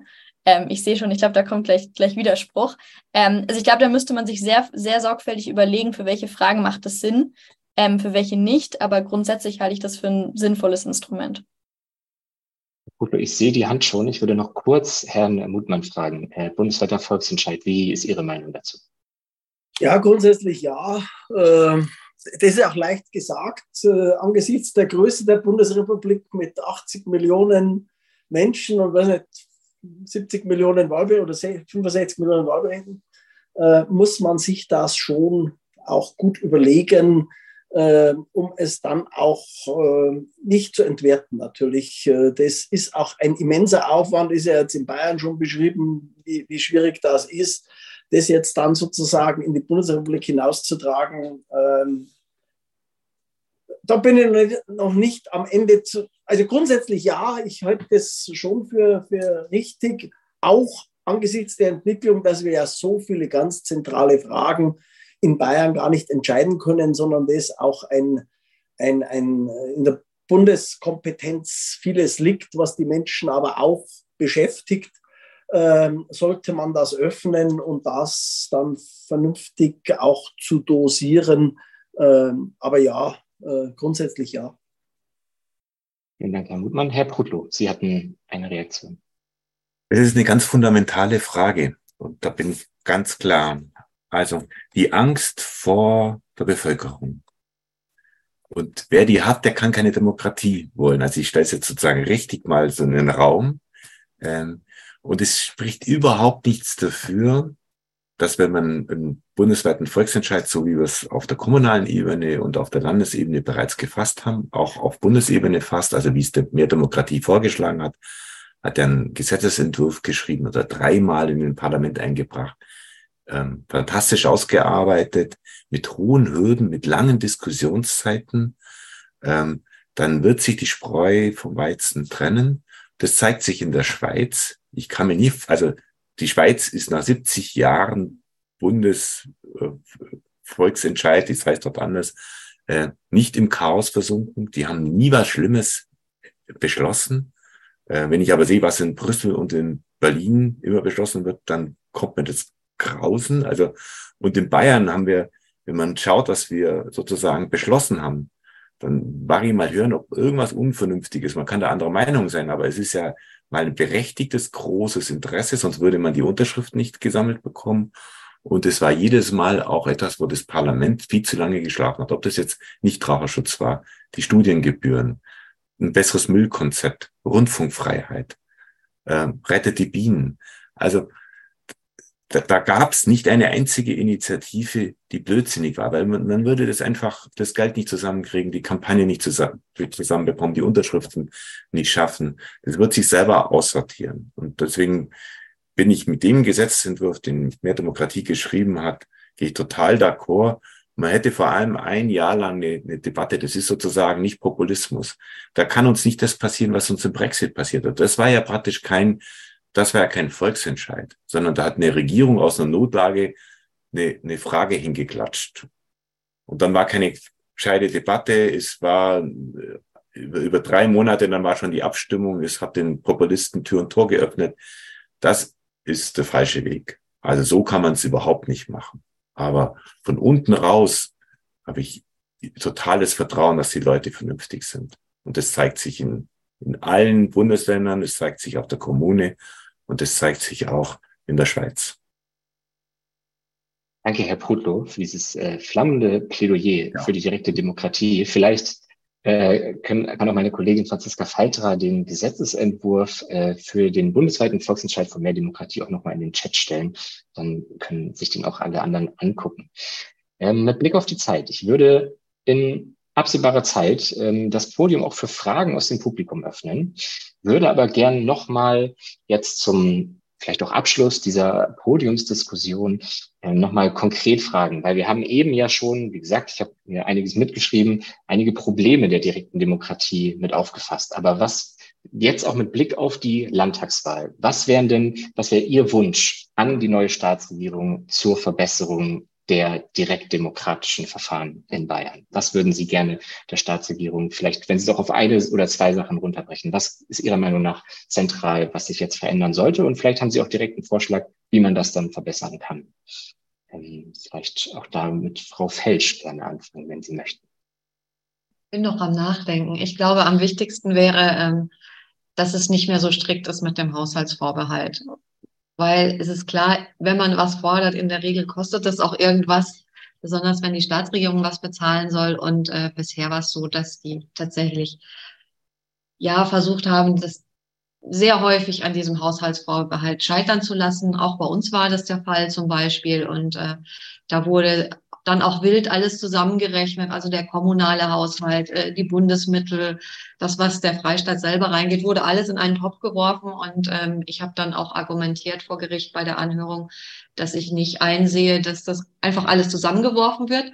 Zum anderen da auch Sachen reingeschrieben werden, die sowieso schon beschlossen sind, aber uns dann vorgehalten werden und dass keine Kosten-Nutzen-Rechnung gemacht wird. Denn wenn man Straßen baut für den Autoverkehr oder den Kfz oder Lkw-Verkehr, dann wird immer ein Nutzen ausgerechnet und gegengerechnet und dann finanziert sich quasi alles von alleine. Und beim Radverkehr sollte das dann nicht passieren. Ich glaube, es hat tatsächlich auch überzeugt. Und dann wurde gar nicht mehr auf dieses Argument eingegangen. Das wurde dann außen vor gelassen, hieß das schön, kann jetzt dahingestellt bleiben, weil wir haben ja was anderes bei der Gesetzgebungskompetenz gefunden. Ähm, nichtsdestotrotz äh, glaube ich, dass es sehr, sehr wichtig wäre, da mal festzulegen, äh, was bedeutet das überhaupt, was darf man da reinrechnen und so weiter. Denn so ist es jedes Mal ein Bourbon-Spiel, dass man vorher überhaupt nicht abschätzen kann, auf was man sich da einlässt. Und das ist, glaube ich, nicht in Ordnung. Danke, Frau Felsch. Frau Happe, was wünschen Sie sich von der neuen Staatsregierung bezüglich direkter Demokratie? Äh, also ich kann das so unterstreichen, ähm, weil ich glaube, die Spezifikation wäre wichtig, weil am Ende wird uns dasselbe vorgehalten, weil es kostet ja jetzt mehr Geld, mehr Wahlzettel zu drucken für die 16- und 17-Jährigen, ist auch das schon ein, ein Eingriff ins, ins Haushaltsrecht. Also ne, da, da braucht man, glaube ich, noch ein bisschen Definitionsarbeit. Ähm, ich würde tatsächlich bei den Hürden bleiben. Also einmal digitale Unterschrift und ähm, ein Überdenken der 10%-Hürde im zweiten Schritt ähm, beziehungsweise die Frage, schickt man nicht eine Wahlbenachrichtigung an diejenigen ähm, raus, weil keiner weiß, der nicht durch die Kampagne informiert wird, ah, es läuft gerade ein Volksbegehren. Also es gibt nicht wie bei jeder regulä regulären Wahl eine Wahlbenachrichtigung, wie man es gewohnt ist, und man muss sich proaktiv informieren und da vielleicht überlegen, eine Benachrichtigung in, in irgendeiner Form ähm, um überhaupt diesen Gedankenanstoß zu liefern, ich sollte mich mit dieser Frage auseinandersetzen, weil das gerade eine Frage ist, die an die Bevölkerung gerichtet wird, ähm, das finde ich charmant. Also digitale Unterschrift, 10%-Hürde, da muss mir jemand nochmal argumentieren, warum das jetzt das relevante Quorum ist, würden es nicht auch 5% ähm, tun und ähm, gibt es vielleicht eine Wahlbenachrichtigung zum tatsächlichen Volksbegehren. Ah, darf ich da kurz ergänzen? Die, die größere Hürde ist ja auch, dass das innerhalb von 14 Tagen passieren muss. Also es ist in anderen Ländern nicht so. In Hessen hat man zum Beispiel so lange Zeit, wie es eben braucht, um diese Unterschriften zusammenzubekommen. Und das ist bei uns. Also ich finde, in 14 Tagen eine Million Menschen auf die Rathäuser zu bekommen, das schafft man eigentlich nur, wenn man ganz Bayern plakatiert, was wieder sehr, sehr viel kostet. Deshalb bin ich auch sehr für diese Wahlbenachrichtigungskarte. Danke, Frau Felsch. Herr Prutlow, Sie hatten auch anfangs schon die 10-Prozent-Hürde kritisiert. Ähm, was, was ist da vielleicht ähm, aufbauend? Haben Sie da Vorschläge, was ein gutes Quorum wäre? Oder auch jetzt das, was Frau Felsch noch eingeworfen hat, 14 Tage als Frist. Haben Sie da Ideen, wie man das vielleicht verbessern, ausweiten kann? Also ich glaube, dass ich würde es auf jeden Fall senken, fünf oder sieben Prozent halte ich für angemessen. Ähm, ich glaube, dass es uns gar nicht so helfen würde, eine längere Eintragungsfrist zu haben, weil die Kampagne dann schwieriger zu fahren ist.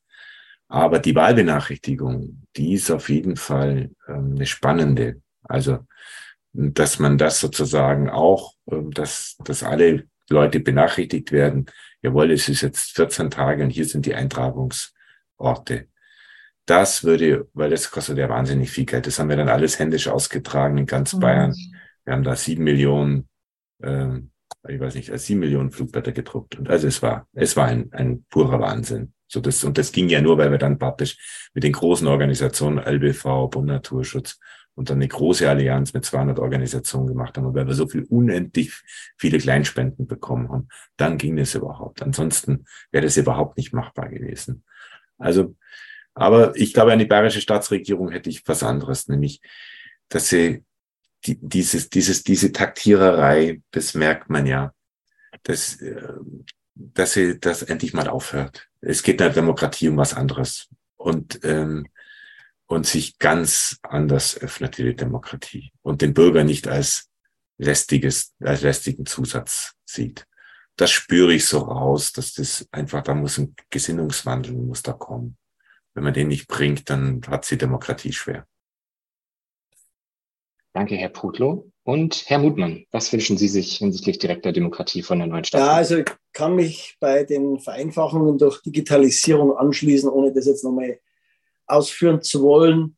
Äh, richtig ist schon auch, äh, um an Herrn Brudler anzuschließen, dass äh, die Staatsregierung schon taktieren kann, gerade auch was äh, Fristen äh, und äh, Zeitabläufe angeht. Wird es ganz schnell akzeptiert oder wird es dem Bayerischen Verfassungsgerichtshof vorgelegt? Äh, mit diesen Möglichkeiten kann ja auch der Zeitpunkt, in dem das dann zum Schluss auch äh, zum Volksentscheid kommt, auch ähm, mindestens um ein halbes Jahr hin und her geschoben werden, je nachdem, wie das da bewertet wird.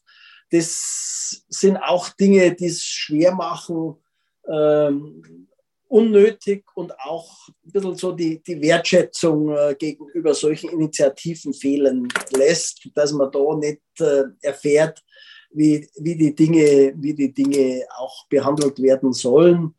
Äh, also das Verzögerungspotenzial im gesetzlichen Verfahren ist schon auch beachtlich und erschwert das noch einmal zusätzlich. Da müsste man auch noch mal drüber nachdenken. Ich habe jetzt da nicht die Lösung aber ich würde das sicherlich auch nochmal als ein Problem beschreiben. Die, das Thema Wahlbenachrichtigung ist natürlich ähm, ein Punkt. Aber wenn man nur Herrn Brüttler mal so zuhört bei der Binnenrettung, äh, mit welchem Aufwand und welcher Breite das überhaupt angelegt werden muss, um da zu einem Erfolg zu kommen, äh, das ist äh, auch nicht häufig leistbar. Nicht? Das ist ja ein äh, finanzieller, ein Zeit, aber auch ein, ein Energie- und Kraftaufwand, der da vonnöten ist, den auch äh, engagierteste Kämpfer nicht permanent äh, im wahrsten Sinne des Wortes auf die Straße bringen können.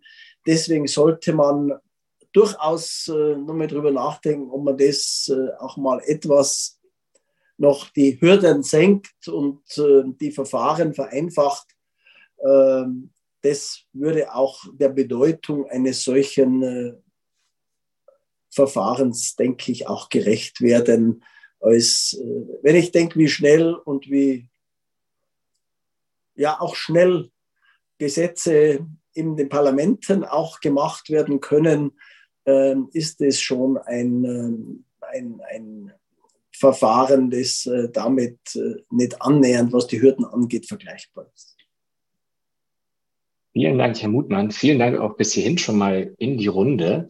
Mit Blick auf die Zeit würde ich jetzt mal den Ball an meine Kollegin Franziska rüberwerfen sozusagen und fragen, was sich denn im Chat getan hat. Ich glaube, ich habe gesehen, es gibt schon die eine oder andere Frage. Vielleicht kannst du zwei, drei Fragen auch zusammenfassend in die Runde geben. Und in der Zwischenzeit haben auch Sie, liebe Zuseherinnen und Zuseher, auch nochmal die Möglichkeit, natürlich auch noch mehr Fragen zu stellen, auch wenn Sie sie direkt stellen wollen. Einfach mit dem Reaktionsbutton Handheben betätigen, dann sehe ich Sie, dann rufe ich Sie gleich auf und Sie können Ihre Frage auch direkt an unsere Podiumsgäste stellen. Aber erstmal Franziska, bitte.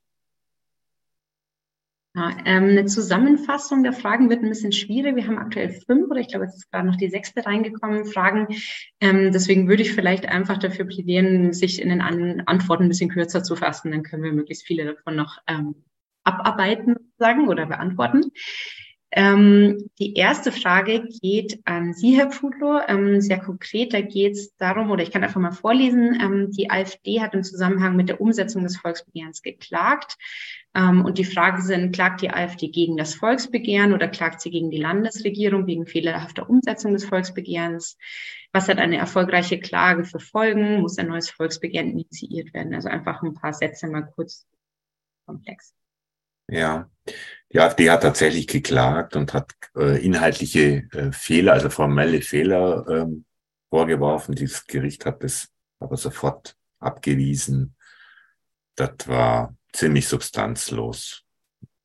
Also genauso geht man eben mit Volksbegehren, mit dem Instrument nicht um. Es taugt überhaupt nicht für Populismus, sondern es ist ganz was Ernstzunehmendes. Und ähm, ja, aber es ist sofort abgewiesen worden. Okay. Genau. Franziska, gerne die nächste Frage. Die zweite Frage ist wahrscheinlich auch relativ kurz zu beantworten. Da geht es nochmal um die Frage der Finanzen. Es kam ja immer mal wieder vor. Also wie viel kostet das eigentlich? Was kann man sich da vorstellen? Um welche Summe geht es hier? Ähm, also wie hoch ist der Kapitalbedarf einerseits für die 25.000 für diese erste Stufe und andererseits auch für die zweite? Vielleicht haben Sie da so ein paar Zahlen aus der, aus der Erfahrung inzwischen schon. Ich vermute, dass es bei allen ähnlich ist, aber bei der ersten Phase reden wir schon über einen mittleren fünfstelligen Betrag. Und ich antizipiere mal für die zweite Phase einen mittleren sechsstelligen Betrag. Also wir reden da schon über sehr viel Geld. Einwände oder Ergänzungen vom, vom Rest? Ja, es hängt natürlich auch davon ab, ob man es ehrenamtlich organisieren kann mit einer breiten Bürgerbewegung, wenn ich das so sagen darf. Wenn man das Marketing, also gerade für die, für die zweite Stufe wenn man das alles plakatieren, bezahlen will, dann ist es ja ohnehin dann ist finanziell nicht, nicht, mehr darstellbar. Das ist ja dann nur noch für, wenn sie, ob sich Millionäre mal so ein Volksbegehren leisten wollen. Aber das ist ja nicht der Sinn der Geschichte. Also insofern muss man es, äh, glaube ich, schon auch breit aufstellen und äh, gerade plakatieren, Marketing darüber hinaus, werben auf der Straße das muss eine Volksbewegung sein, sonst äh, ist es so teuer, dass sich nur noch ein elitärer Kreis überhaupt äh, leisten könnte. Und das wollen wir ja keinesfalls. Aber so ist wohl die Situation. Danke, Herr Mutmann. Herr Prudlo, ich habe gesehen, Sie haben sich entstummt. Ja, also äh, Kompliment, Frau Hoppe. Ähm, das ist genau die Summe, die wir für die Volksbegehren immer aufgewendet haben. Erste Stufe liegen richtig zwischen 50 und 100.000 und die zweite Stufe dann äh, zwischen 300 und 600.000. Und da, da mut man ähm, recht. Also ähm, es muss eine Volksbewegung sein. Also wir haben die beim Bienenvolksbegehren haben wir, das haben wir alles mit Kleinspenden gemacht. Es waren drei Euro, fünf Euro, zehn Euro. Es war berührend. Es war der Tee, den die Leute dann für die Rathauslotsen gebracht haben ähm, so, so war das. Also es war richtig von unten nach außen. Dann ist natürlich Demokratie was ganz was Beglückendes. Mhm. Frau Pelsch, das sind auch so Regionen, denen Sie auch zustimmen, was so die praktischen? Ja, ja? Okay. genau. Super. Herr Keller, ich sehe Sie. Ich würde aber vorschlagen, wir nehmen erst noch eine Frage von Franziska aus dem Chat und dann können Sie Ihre Frage stellen. Vielen Dank. Franziska, bitte. Jetzt gehen wir doch mal ein bisschen tiefer in den Gesetzestext rein. Die Frage ist wahrscheinlich vor allem für Carrie Hoppe interessant, für die anderen auch. Ähm, es geht um die Frage vom Quorum von 25 Prozent bei Volksentscheiden über die bayerische Verfassung. Ähm, und da die Frage, sehen Sie eine Möglichkeit, diese gegen das Prinzip Mehrheit entscheiden, äh, die Mehrheit entscheidet, verstoßene Regelung wieder abzuschaffen? Ähm, genau, vielleicht da einfach nochmal ein paar Sätze zum Hintergrund zu diesem 25-Prozent-Quorum und ähm, inwiefern, also ja, was es damit auf sich hat und inwiefern es vielleicht eine Hürde ist. So verstehe ich die Frage. Damit nicht blamiere, aber ich glaube, dass das dem nicht widerspricht, sondern es geht darum, dass mindestens 25 Prozent am Volksentscheid teilnehmen müssen. Nee, Moment, Entschuldigung. 25 Prozent mit Ja stimmen, plus es muss eine Mehrheit sein. So hatte ich es immer verstanden. Außer es liegt mir irgendein Zahlendreher vor. Aber es das heißt nicht, dass 25 Prozent Ja stimmen und dann stimmen 27 Prozent mit Nein und es ist trotzdem angenommen, sondern Mehrheit plus mindestens 25 Prozent Ja stimmen, was dann, glaube ich, äh, was sind das dann? 2,7 Millionen äh, oder 2,5 Millionen Ja-Stimmen sind. Aber es, also ich aber bitte korrigiert mich, wenn ich jetzt, wenn ich jetzt falsch liege. Aber ähm, glaube, die, äh, ja, ja. Okay. Soll es, ich meine, ansonsten gäbe es auch im Nachgang noch Möglichkeiten, nochmal darüber zu sprechen. Ähm, ich würde jetzt kurz die Frage von Hannes Keller dran nehmen. Herr Hannes Keller, bitte. Ja, hallo. Ähm, äh, es gäbe ein Volksbegehren, äh, wo wir massiv äh, Geld sparen könnten. Äh, also die Kosten für die zweite S-Bahn-Strecke, äh, die sind aus dem Ruder gelaufen, äh, auch die Terminvorstellungen. Äh, und ja, äh, also in der Richtung könnte oder sollten wir uns engagieren. Danke. Vielen Dank, Herr Keller. Ähm, machen Sie gerne einen Aufschlag. Ähm, dann gucken wir mal weiter. Es ist mit Sicherheit, ich meine, es ist ein Thema, was uns alle beschäftigt, wo es mit Sicherheit viel Potenzial gäbe, Stimmen zu, zu generieren. Also finde ich einen spannenden Vorschlag. Vielleicht müsste man gucken, ob das wirklich nur Bayern-spezifisch ist oder ob da nicht auch der Bund Kompetenzen drin hat. Aber an sich ist das natürlich ein, ein sehr spannendes, äh, spannendes Element. Vielen Dank für diesen Beitrag. Ähm, Herr Queton hat eine Frage. Herr Queton. Äh, schönen guten Abend ich sehe das ja wirklich ganz ähnlich wie Frau Felsch, was äh, den Haushalt angeht. Und das Ganze leitet sich ja ab aus diesem einen etwas unsäglichen Artikel in der Bayerischen Verfassung. Über den Staatshaushalt findet kein Volksentscheid statt. Irgendwie so, wirklich weiß ich es jetzt nicht. Mhm. Wer es denn, gibt es Überlegungen, an dem irgendetwas zu ändern, dass man zum Beispiel, ich spinne jetzt mal rum, Idee, ähm, Volksbegehren oder sowas äh, machen würde, um diesen Artikel zu konkretisieren. Das Danke, wäre so mein Danke, Herr Queton, für die Frage. Ich äh, öffne die Runde. Ich würde mit Frau Felsch anfangen, da sie auch direkt angesprochen wurde. Frau Felsch, was sind Ihre, Ihre Gedanken dazu? Also die Frage war jetzt, ob da ein Volksbegehren zu stattfindet. Und ich glaube, mehr Demokratie hatte da schon mal so eine Idee, oder? Also ich finde es gut, äh, wenn man das mal ein bisschen qualifizieren würde, weil so stochert man wirklich im Nebel rum, weil wie Herr Kreton sagt, das ist über den Staatshaushalt findet kein Volksentscheid statt. Äh, das kann alles und nichts bedeuten. Und auch die Rechtsprechung ist dann bisher nicht eindeutig gewesen. Die hilft da in dem Fall auch nicht weiter. Und es war vielleicht auch mit ein Grund, weshalb man sich deshalb diesmal bei uns in unserem Fall gar nicht auf das Glatteis begeben wollte, weil man sich dann vielleicht festgelegt hätte für die Zukunft. Und das kann es eigentlich nicht sein. Also ich fände es gut, wenn man darüber mal ein Volksbegehren oder dazu ein Volksbegehren machen würde. Ich mache es allerdings nicht. Sage ich gleich. Danke, Frau Felsch. Herr Brotlo hat sich auch entstimmt und ich nehme an, auch Sie möchten darauf äh, Stellung nehmen, dazu Stellung nehmen. Also inhaltlich ist es natürlich ähm, total spannend, das genau dieses Thema anzupacken.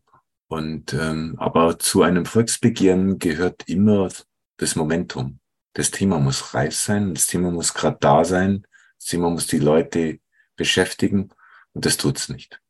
Leider. Deswegen würde ich kein Volksbegehren machen, obwohl es mein Leib- und Magenthema ist. Ich spüre das nicht auf der Straße. Ich spüre das nicht, dass das, also wir haben eher einen Demokratieabbau und eine große Skepsis gegenüber den Bürgern und, und untereinander, als dass ich so gerade so ein so ein Roll-in der Demokratie gerade spüre, wo man sagt, jetzt, das packen wir jetzt auch noch an. Ähm, wenn das da ist, dann packen wir es an zusammen mit mehr Demokratie. So machen wir das. Aber es ist nicht da. Ja. Brudler, dazwischen denn haben Sie da Vorstellungen, wie denn das gehen könnte? Denn wenn man solche Ideen äh, dem den Wählerinnen und Wählern zur Entscheidung vorlegt, welche Art die auch was kosten, äh, muss man ja zumindest doch klären, um wie viel Geld es geht und worüber wir reden, um das irgendwie in ein Gesamthaushaltsgefüge einzupflegen.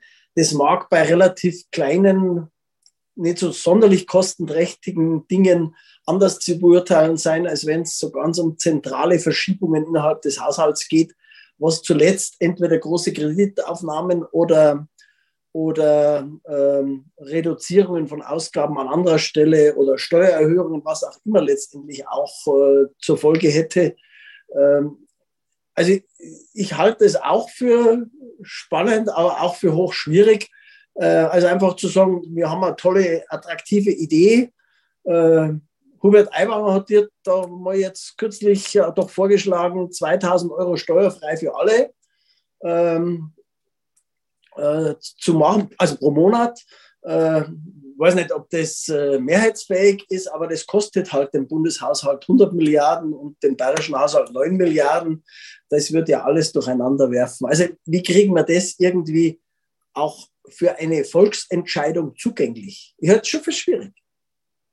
Ja, aber da ging's, also darauf habe ich nicht geantwortet, sondern ich habe über eine Reform der Volksgesetzgebung ja. geantwortet. Und ähm, das Thema Haushalt, ob man das limitiert oder ob man praktisch dann dem Bayerischen Landtag immer wieder die Möglichkeit gibt, nach zwei Jahren praktisch ein, auf, auf Landesinitiative das nochmal vorzulegen und zu prüfen, der Bevölkerung nochmal vorzulegen. Ähm, dass es nochmal entscheiden kann, äh, weiß ich nicht. Das ist fa fast die kniffligste Frage, aber es ging ja um die Reform Reformierung des, der Volksgesetzgebung grundsätzlich. Und die, die würde ich auf jeden Fall, und da gab es ja in, in, den 90er Jahren, gab es ja da schon Volksbeginn, die sind leider am Unterschriftenquorum, eine im Unterschriftenquorum und eine dann am Bayerischen Verfassungsgerichtshof gescheitert, wegen Koppelungsverbot. Aber da gab es bereits äh, Initiativen von mehr Demokratie, ähm, das zu reformieren. Und dann hat man es nicht mehr gemacht, weil man eben schon zweimal gescheitert ist. Ähm, weiß ich, wir haben Roman Huber oft drüber gesprochen. Und äh, das, ja, aber der, der, der, der Drive ist gerade nicht da. Also ansonsten glaube ich, muss es ja, das muss ja von der Bevölkerung selber kommen. Wir wollen eine andere Volksgesetzgebung. Ja. Und wenn es da ist, machen wir es. Danke, Herr Putlow. Frau Feld möchte auch noch was dazu sagen. Ja, das stimmt schon. Also ich stimme zu, dass das äh, sehr unsexy klingt und man sich da sehr tief überhaupt erstmal in die Volksgesetzung einarbeiten müsste, dass man zu dieser Problemstellung kommt. Also dass man Leute da mitnimmt und gewinnt, sehe ich auch sehr, sehr kritisch. Aber es würde ja schon mal helfen, wenn auf der gesetzgeberischen Ebene mal definiert würde, was zählt denn überhaupt zum Staatshaushalt? Weil, wie gesagt, in unserem Fall war es so, die haben da alles in einen Topf geworfen, wild durcheinander, kommunalen Haushalt und äh, Bundeshaushalt und haben so getan, als wäre das alles relevant und haben, also nach der bisherigen Rechtsprechung ist es schon bei 0,5 Prozent des Staatshaushaltes äh, kostenrelevant und dann nicht mehr zulässig. Und das ist wirklich sehr, sehr lächerlich, vor allem wenn man, wie in unserem Fall, auch einfach nur eine Umverteilung oder eine andere Priorisierung fordert innerhalb des Straßenbauetats. Und äh, das mal zu definieren, das wäre definitiv eine Aufgabe. Wenn es nicht per Volksgesetzgebung geht, wo ich zustimme, dass es schwierig ist, sollte das zumindest das Parlament in Angriff nehmen in der nächsten Legislatur. Wollte ich gerade sagen, wo wir beim weiteren Wunsch für die Staatsregierung wären. Ähm, ich glaube, wir haben noch Zeit für eine Frage aus dem Chat, Franziska. Hast du noch eine Frage für uns? Hm, vielleicht eine ganz, ganz kurz, weil es eher eine Verständnisfrage, glaube ich. Ähm, äh, vor allem, glaube ich, an Frau Felsch gerichtet. Ähm, da geht es nochmal um die Frage, wenn man vor das Verfassungsgericht geht, ähm, ob es da nicht äh, erforderlich beziehungsweise empfehlenswert wäre, einen juristischen Beistand zu haben. Ich glaube, das ist sehr kurz zu beantworten. Ähm, und genau, also Gezwungen ist man nicht. Man kann auch alleine hingehen. Äh, bei den Studiengebühren ist tatsächlich der Beauftragte selbst hingegangen. Allerdings ist er selbst Jurist. ähm, ich habe mich definitiv als Beauftragte wohler gefühlt, eine Unterstützung zu haben. Und ich würde es auch jedem empfehlen, weil da geht es wirklich so ins Detail. Das sollte man. Also ich habe zwar so auch Verwaltungswissen, weil ich Verwaltungswissen studiert habe und kenne mich auch im, im Verwaltungsrecht aus. Aber es geht wirklich so in juristische Details, dass ich es auf jeden Fall empfehlen würde. Und dann gab es noch eine etwas längere Frage von ähm, Christian. Ähm, ich würde da aber vielleicht bitten, die einfach nochmal selbst zu formulieren, weil ich glaube, wenn ich das jetzt vorlese, ist es ein bisschen schwieriger. Also vielleicht, wenn Sie es nochmal schaffen, das in zwei Sätzen kurz nochmal die Frage ein bisschen ähm, zu formulieren. Ich glaube, da geht es nochmal um die Aussage zum Brexit. Ähm, Herrn Bruto. Ja, genau, das war ich. Ähm, genau. Herr Pudler, ich unterstütze sehr, was Sie gesagt haben, dass, äh, also, dass wir ein Problem im Grunde mit der Zuschauerdemokratie und so haben. Ähm, und Sie haben aber dann ähm, zum Schluss gesagt, jetzt über die Entscheidung vom Brexit, und da kann man sicher viel über das Verfahren dann auch sprechen, ja, dass das von oben sozusagen initiiert wurde. Aber mir scheint es jetzt nicht per se unvernünftig. Und ich habe da so einen fundamentalen ähm, äh, Punkt, weil vertiefte Demokratisierung dient ja gerade dazu, im Grunde Paternalismus abzubauen. Ja, und wenn man jetzt im Nachhinein sozusagen wieder bestimmte Entscheidungen als per se vernünftig oder unvernünftig qualifiziert, dann tappt man, glaube ich, genau in die Falle, die man eigentlich durch vertiefte Demokratisierung vermeiden sollte. Das wäre nur mein, mein, meine Frage oder, oder kurzes Statement dazu. Ähm, ja, unterstütze ich. Wenn ich das so ausgedrückt habe, dann tut's mir leid. Ich wollte nur sagen, dass es, dass man so nicht macht vom Verfahren her. Also ich will eine ausreichende Debatte ähm, und dann bin ich mit jeder Entscheidung einverstanden. Muss ich auch jeden Tag in Berlin und in Brüssel sein. Also bin ich Demokrat.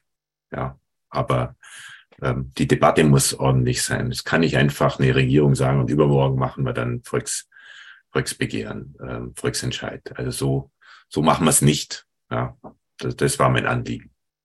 Ansonsten okay. kann ich mit allen Entscheidungen leben. Genau, danke für die Klärung. Äh, die letzte Frage aus dem Publikum gebührt nochmal Hannes Keller. Ja, ich wollte nur äh, auf das Volksbegehren äh, oder Bürgerbegehren gegen die dritte Startbahn. Äh, da waren wir in einer ja, aussichtslosen Situation, aber wir haben äh, ja dann äh, letzten Endes doch dieses Volksbegehren, oh, Bürgerbegehren gewonnen. ja, das ist das eine. Das andere mit dem Bürgerrat. wie seht ihr das? Also wenn da Leute nach dem Zufallsprinzip äh, ausgewählt werden. Äh, die haben zwar keine ge äh, gesetzgeberische äh, Vollmacht, aber also ich finde äh, äh, dieses Prinzip, dass nach dem Zufallsprinzip die Leute ausgewählt werden, eigentlich was Gutes. Okay Herr Keller, für die Frage, die ich vielleicht auch mit der Bitte um kurze Antworten nochmal in die Runde stelle. Es ging heute den ganzen Abend um direkte Demokratie mit verbindlichen Entscheidungen zum Schluss. Herr Keller hat jetzt ein neues, ein weiteres Beteiligungsinstrument äh, reingebracht, wo, wo wir auch nochmal eine ganz eigene Veranstaltung zu machen könnten. Fun Fact machen wir auch, also gerne auch auf die Termine im Newsletter von Mehr Demokratie berücksichtigen. Aber vielleicht noch kurz die, die Meinungen aus der Runde Bürgerräte, losbasierte Bürgerräte. Können Sie damit was können Sie damit was anfangen oder sagen Sie, jetzt, wo wir so im Mindset der direkten Demokratie sind, wollen wir eigentlich nur verbindliche Entscheidungen haben? Ähm, vielleicht Frau, Frau Hopper, wir fangen mit Ihnen an.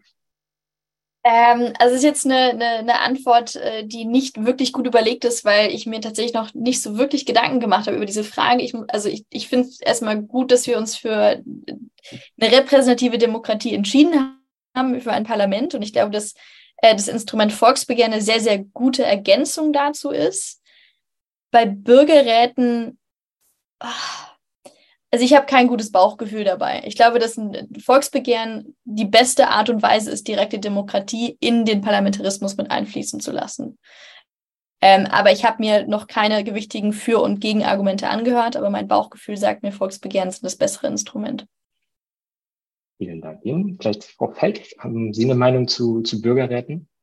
Also ich finde es zumindest interessant. Das hat ja anscheinend in Irland sehr gut funktioniert. Ähm, vorbereitend finde ich es auf jeden Fall eine gute Idee. Es kostet natürlich auch wieder und ist wieder Aufwand, aber die Bürger, die dabei mitmachen, die da ausgewählt, ausgelost werden, das ist ja das Besondere daran, dass da nicht die üblichen Verdächtigen kommen, sondern dass Bürger ausgelost werden, die empfinden da anscheinend gerade diese Selbstwirksamkeit, die wir heute Abend ja schon mehrfach irgendwie vermisst haben im demokratischen Prozess. Und insofern finde ich es interessant, aber ich glaube, es ist eine eigene Debatte, die mit Volksbegehren und Volksentscheid eigentlich nichts zu tun hat.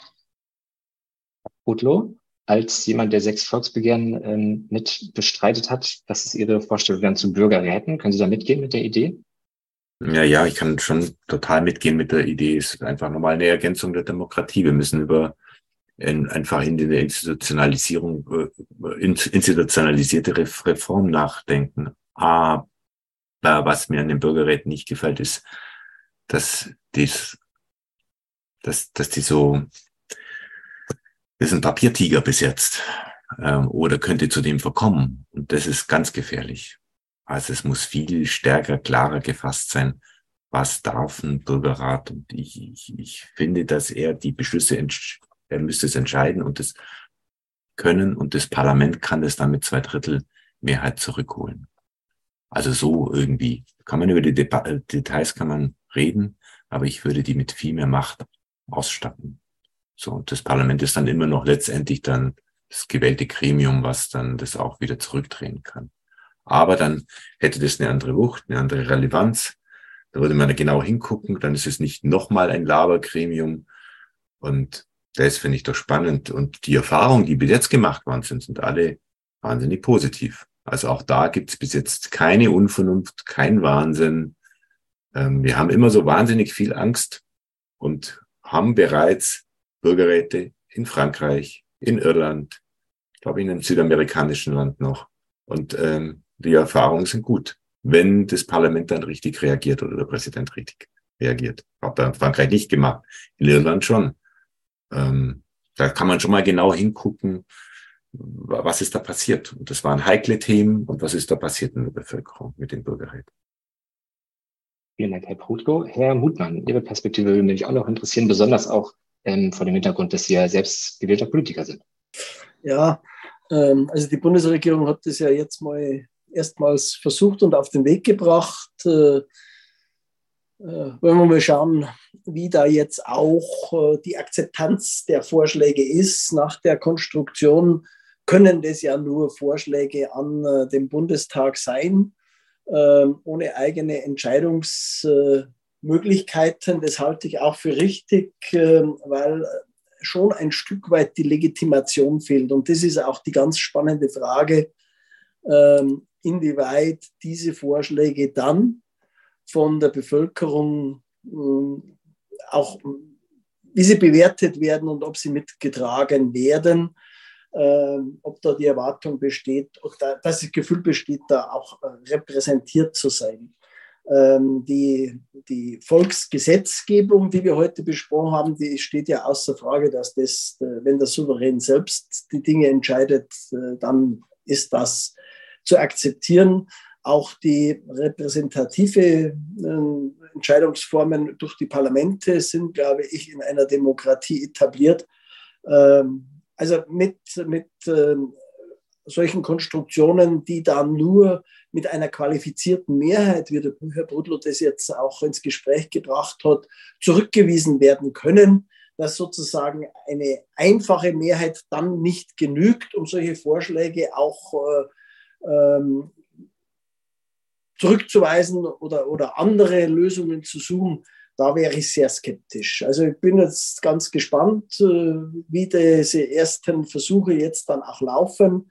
Ähm, nur noch mehr äh, Organisation und äh, Papier und Debatten, die dann so ins Leere laufen, können wir nicht gebrauchen, sondern wir brauchen schon kraftvolle Gestaltungen und auch, ähm, auch die, die Akzeptanz der Menschen äh, draußen. Die Gefahr ist ja eher, dass äh, dort so das Gefühl entsteht, wir haben gar keine äh, Einwirkungsmöglichkeiten mehr. Ob das jetzt richtig ist, ich weiß es nicht. Wir werden es beachten, bin auch ein bisschen skeptisch.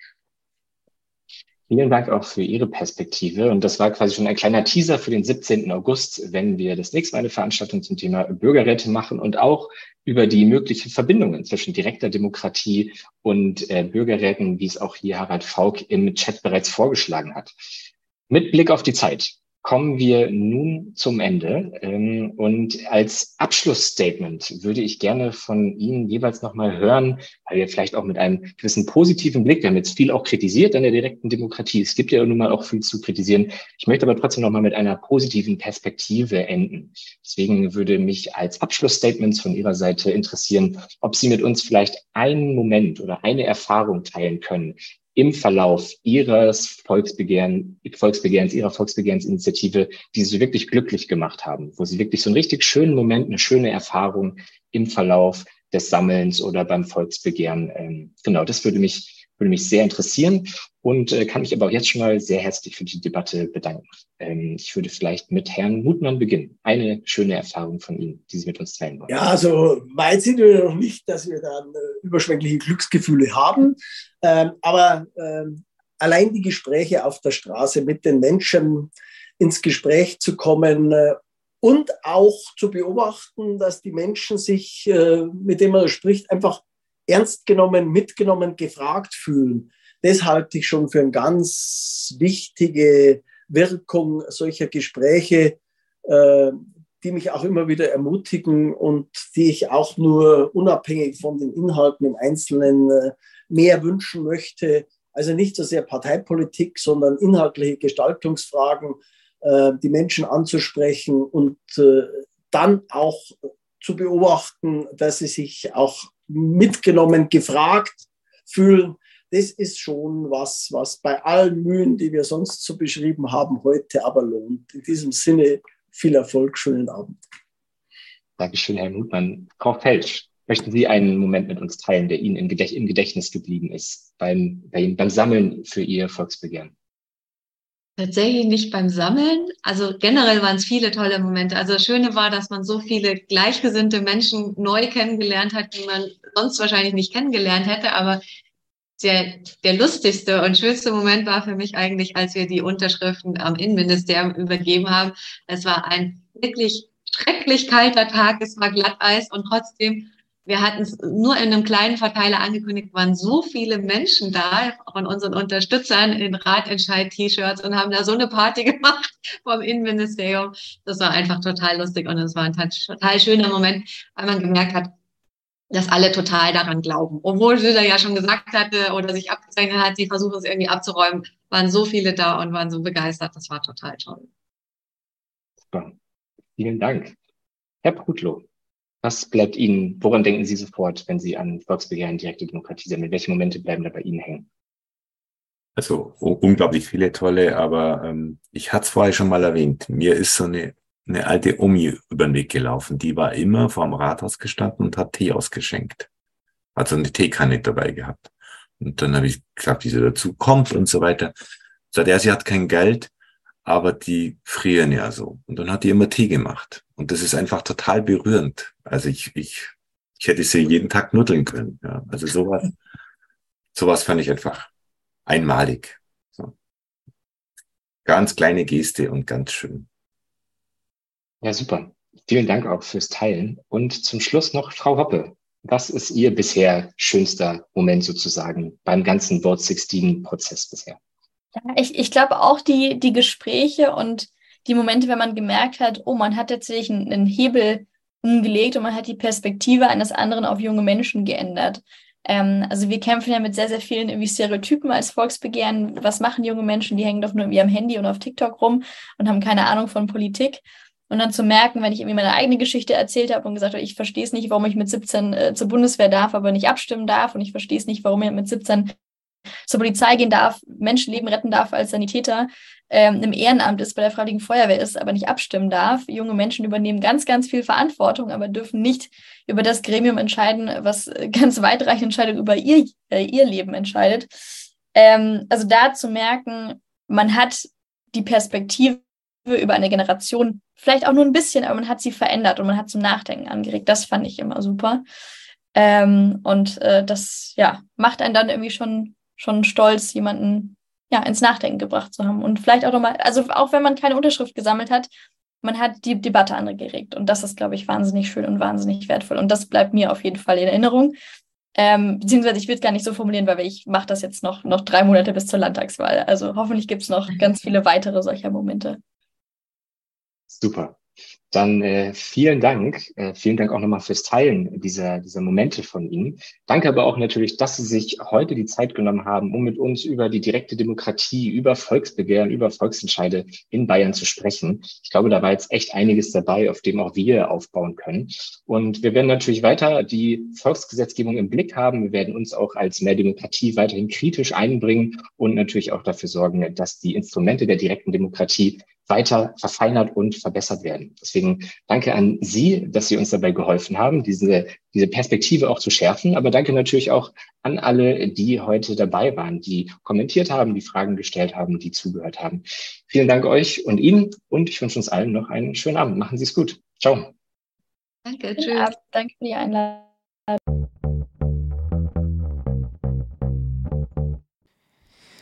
So, damit wären wir auch durch für diese Folge von Servus Demokratie. Wenn ihr keine weiteren Folgen verpassen wollt oder auch generell keine weiteren Neuigkeiten mehr rund um die Demokratie in Bayern verpassen wollt, dann meldet euch doch gerne für unseren Newsletter an.